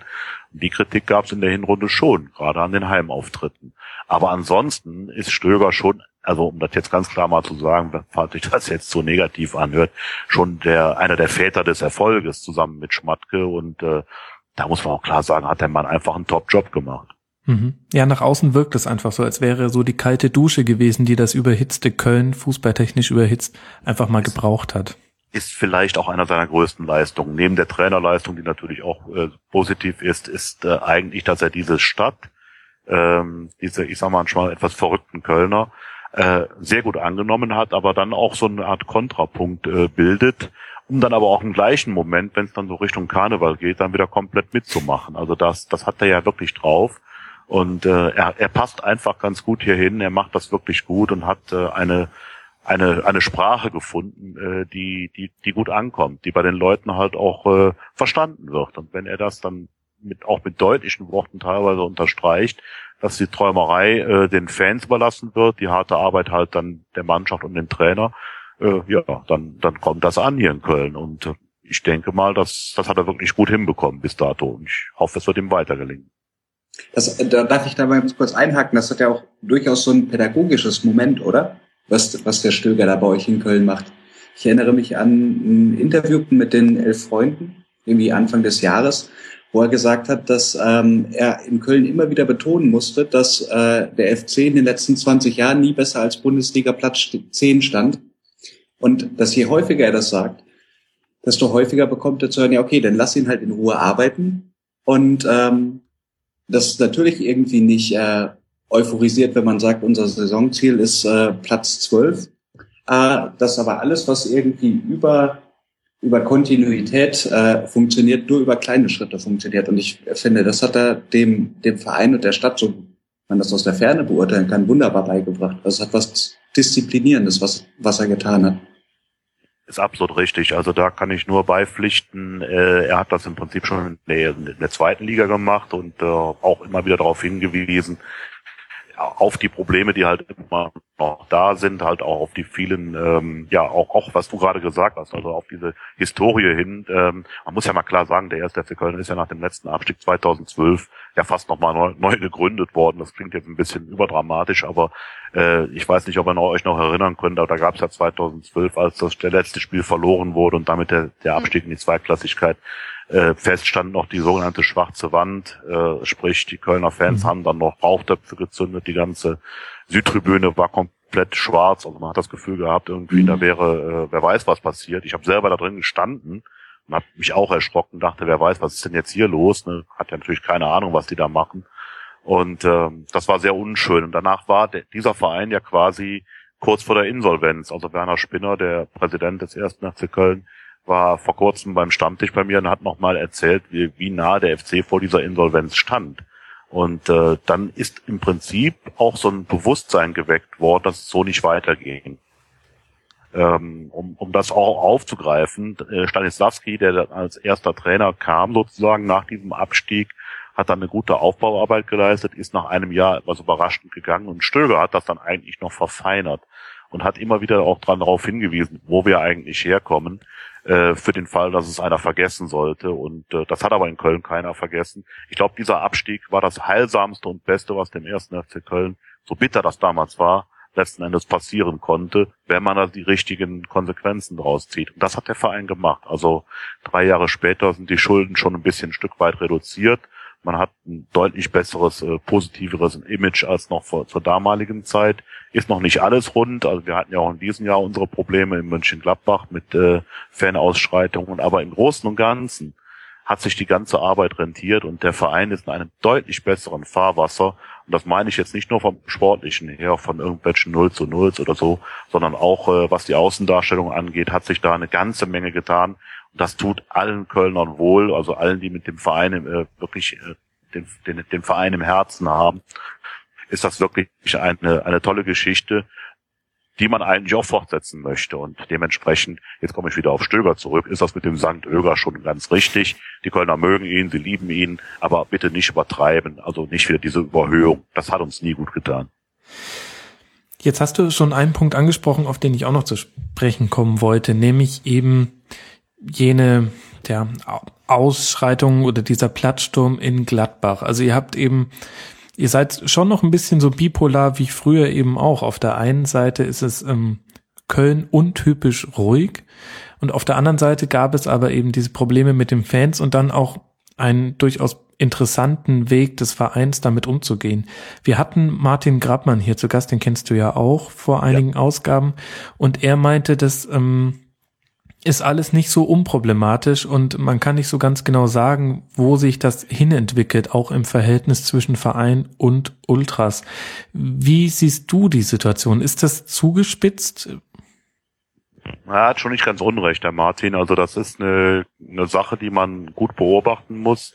Ich meine, ich muss dazu sagen, ich, äh, das ist so eine Thematik, mit der ich mich ehrlich gesagt nicht so irrsinnig gern befasse, weil ich eher mal so das Sportliche sehe, aber ich kann mir natürlich auch nicht dran vorbeisehen. Also von daher äh, befasse ich mich natürlich auch damit und habe auch eine Meinung dazu. Und die sieht so aus, dass der Verein es in meinen Augen richtig macht. Man darf, muss natürlich auch ein bisschen aufpassen, weil äh, wenn man anfängt, alle gleichzeitig zu bestrafen, und ähm, das ist ja das, was von diesen Fans auch äh, letzten Endes dann äh, bemängelt wird, diese sogenannten Kollektivstrafen. Dann bestrafst du unheimlich viele, äh, die mit der ganzen Sache gar nichts zu tun hatten, die dem Verein auch jahrelang unterstützt haben, die Treue gehalten haben. Es werden ja auch unheimlich viele Leute jetzt in einen Topf geschmissen mit ein paar Idioten, die da auf den Platz gelaufen sind. Es ist klar, dass das äh, weiter im Dialog besprochen werden muss. Der Dialog wird von Seiten des Vereins aufrechterhalten, aber der Verein hat eine klare Linie gezogen, die eben diesen, ja, ich nenne sie mal Fans, äh, nicht gefällt. Und äh, dementsprechend wird da äh, immer noch diskutiert und es wird auch weiter diskutiert werden, weil ähm, der FC Köln wird von dieser Linie nicht mehr zurückgehen und die diese Fans halt eben auch nicht.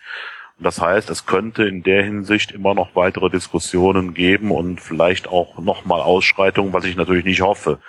Der Großteil, der Großteil der Fans äh, ist voll auf Vereinslinie und sagt ganz eindeutig, wir machen, wir finden das richtig, wie er das anpackt, wie er mit denen redet und so brauchen wir diese Unterstützung auch nicht. Mhm. Wenn überhaupt, dann sollte die Unterstützung so sein, wie, wie, ja, wie es in anderen Stadien eben auch ist, dass man die Leute oder die eigene Mannschaft halt von vorne bis hinten unterstützt und nicht nur sein eigenes Wohl sieht. Mhm. Und gleichzeitig beginnen natürlich so oft alle Eskalationsszenarien, dass äh, beide Parteien eine Linie ziehen, von der sie dann irgendwann auch nicht mehr abweichen können, ohne das Gesicht zu verlieren. Schauen wir mal, wie sich das entwickelt, aber ich würde auch ganz gern eher beim Sportlichen bleiben. Ich wollte es aber nicht unerwähnt lassen. Gib mir aber noch einen kurzen Einblick. Wie ist denn jetzt die Stimmung, Stimmung innerhalb der Fans? Das war auch eine Frage, die mehrmals von Hörern kam. Würden, wären die Fans mit einer Klassenerhaltssaison im Stile wie dieser Saison im nächsten Jahr auch noch zufrieden? Absolut. Doch, da bin ich fest von überzeugt, dass das auch im nächsten Jahr noch, ähm, noch die Leute zufriedenstellt, wenn es dann nochmal so gelingen sollte, wie dieses Jahr, es relativ entspannt zu schaffen. Mhm. Ähm, wie gesagt, man sollte vielleicht nicht dann aufhören, gewinnen zu wollen oder, sage ich mal, auch die beste Mannschaft noch spielen zu lassen, wenn es noch um ein bisschen was geht. Aber ich denke, die, die Sache ist jetzt auch ausdiskutiert hier in Köln. Ähm, die, die neue Saison kommt bald, also in drei Monaten geht's ja schon wieder los. Wir freuen uns ja alle schon drauf. Wir haben ja schon viel zu lange keine Bundesliga mehr gehabt.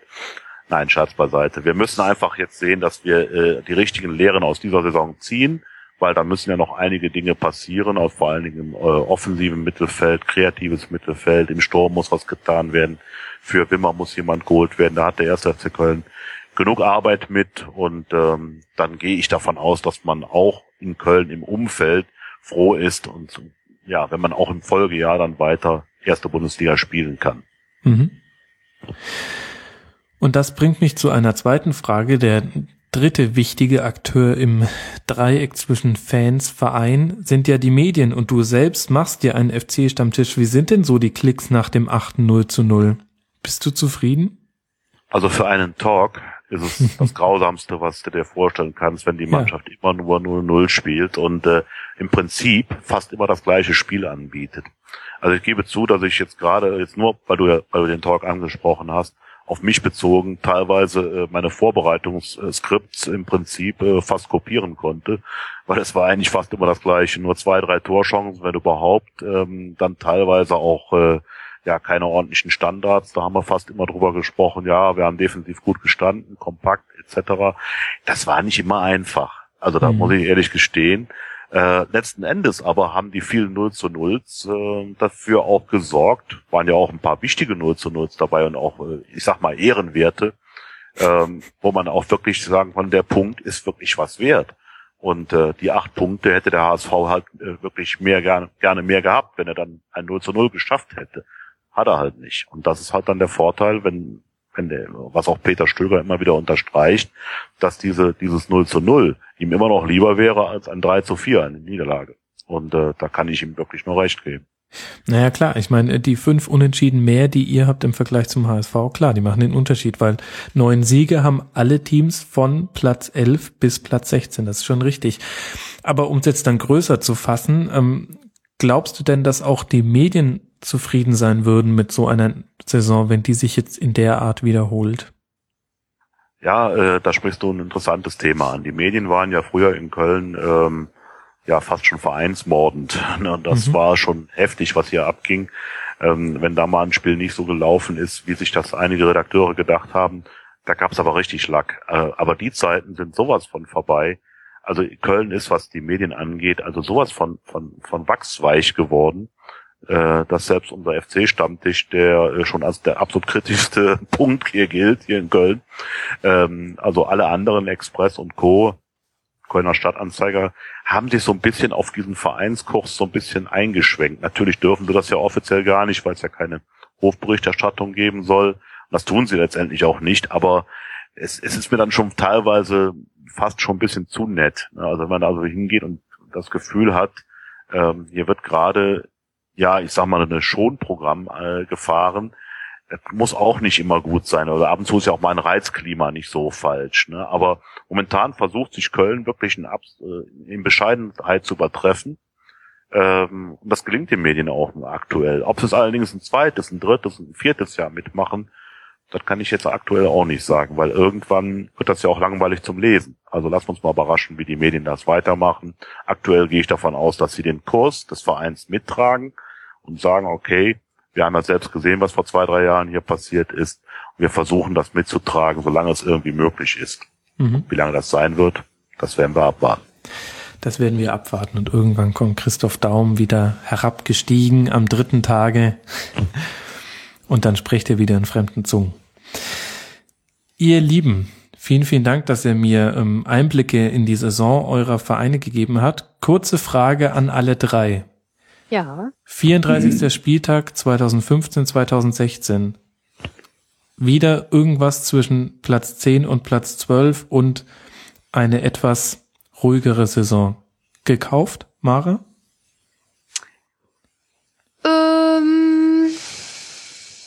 Da hat jemand Ansprüche. da muss ich tatsächlich drüber nachdenken. Ähm, also äh, ja, äh, im Prinzip schon. Ich ähm, aber das, äh, ja, ich bin jetzt halt auch genau in der Mitte, ne, mit der Elf. Also sprich, ich hätte dann jetzt, ich könnte, also wenn ich jetzt Du willst die keine, 10 oder was? nee, ich wollte gerade sagen, also wir waren ja jetzt diese Saison Elfter, das heißt, das gibt uns als Mainzern ja nur die Möglichkeit, uns um einen Platz zu verbessern, während jetzt zum Beispiel den Kölnern gibt dieses Szenario die Möglichkeit, sich um zwei Plätze zu verbessern. Werder könnte sich eigentlich in diesem Szenario nur verschlechtern. Also wenn wir sagen, zwischen äh, nicht 10 und 12, sondern 9 und 13, was die Luft sowohl nach oben als auch nach unten äh, etwas, ähm, ja, also etwas mehr Luft gibt, dann würde ich es kaufen. Aber so ein bisschen mhm. mehr Spielmöglichkeiten äh, machen es ja dann irgendwie auch spannender. Okay, ich hätte nicht gedacht, dass das zu so großen Diskussionen führt. Ich wollte ehrlich gesagt einfach nur ertasten, ähm, wie ist das als Fan, ähm, wenn man in so einem, also das ist ja das berühmte Niemandsland der Tabelle. Und ähm, ich frage mich, ähm, für welche Vereine das ein erstrebenswertes Ziel ist. Aber indirekt hast du geantwortet, Sebastian. Ähm, ich ich finde ja nach dieser Saison, dass ähm, Mittelmaß äh, überhaupt gar nichts Schlimmes ist. Tatsächlich. Also wenn man, wenn du sagst, das ist so das Niemandsland der Tabelle, dann muss man halt schauen, wo man herkommt. Und ähm, ich finde es, äh, würde es durchaus einkaufen. Bremen hat nun auch, das habe ich vorhin vergessen zu sagen, das möchte ich noch schnell ändern, äh, das Glück gehabt, dass die anderen Bremer Mannschaften sehr erfolgreich waren diese Saison. Also dass heute tatsächlich die U23 aufgestiegen ist in die dritte Liga. Gegen Gladbach. Äh, in der Relegation, richtig. Und äh, wer das Frauen Bundesliga spielen werden nächste Saison, was auch sehr, sehr großartig ist. Und in der Summe würde ich das wieder kaufen. Gibt's überhaupt, wo wir uns hier gerade haben, außer Bremen und Mainz noch eine U23 jetzt dann in der dritten nächste Saison? Die von Dortmund wird wahrscheinlich nicht absteigen, weil Ahlen wahrscheinlich die 5,7 Millionen, die sie für ihre Lizenz brauchen, nicht. Ah, okay. Stimmt, stimmt, stimmt. Aber also, weil das ist ja tatsächlich nicht so schlecht, ne, hier. Also mhm. Chapeau auch nach Bremen. Wir haben ja die Messi. Klasse gehalten.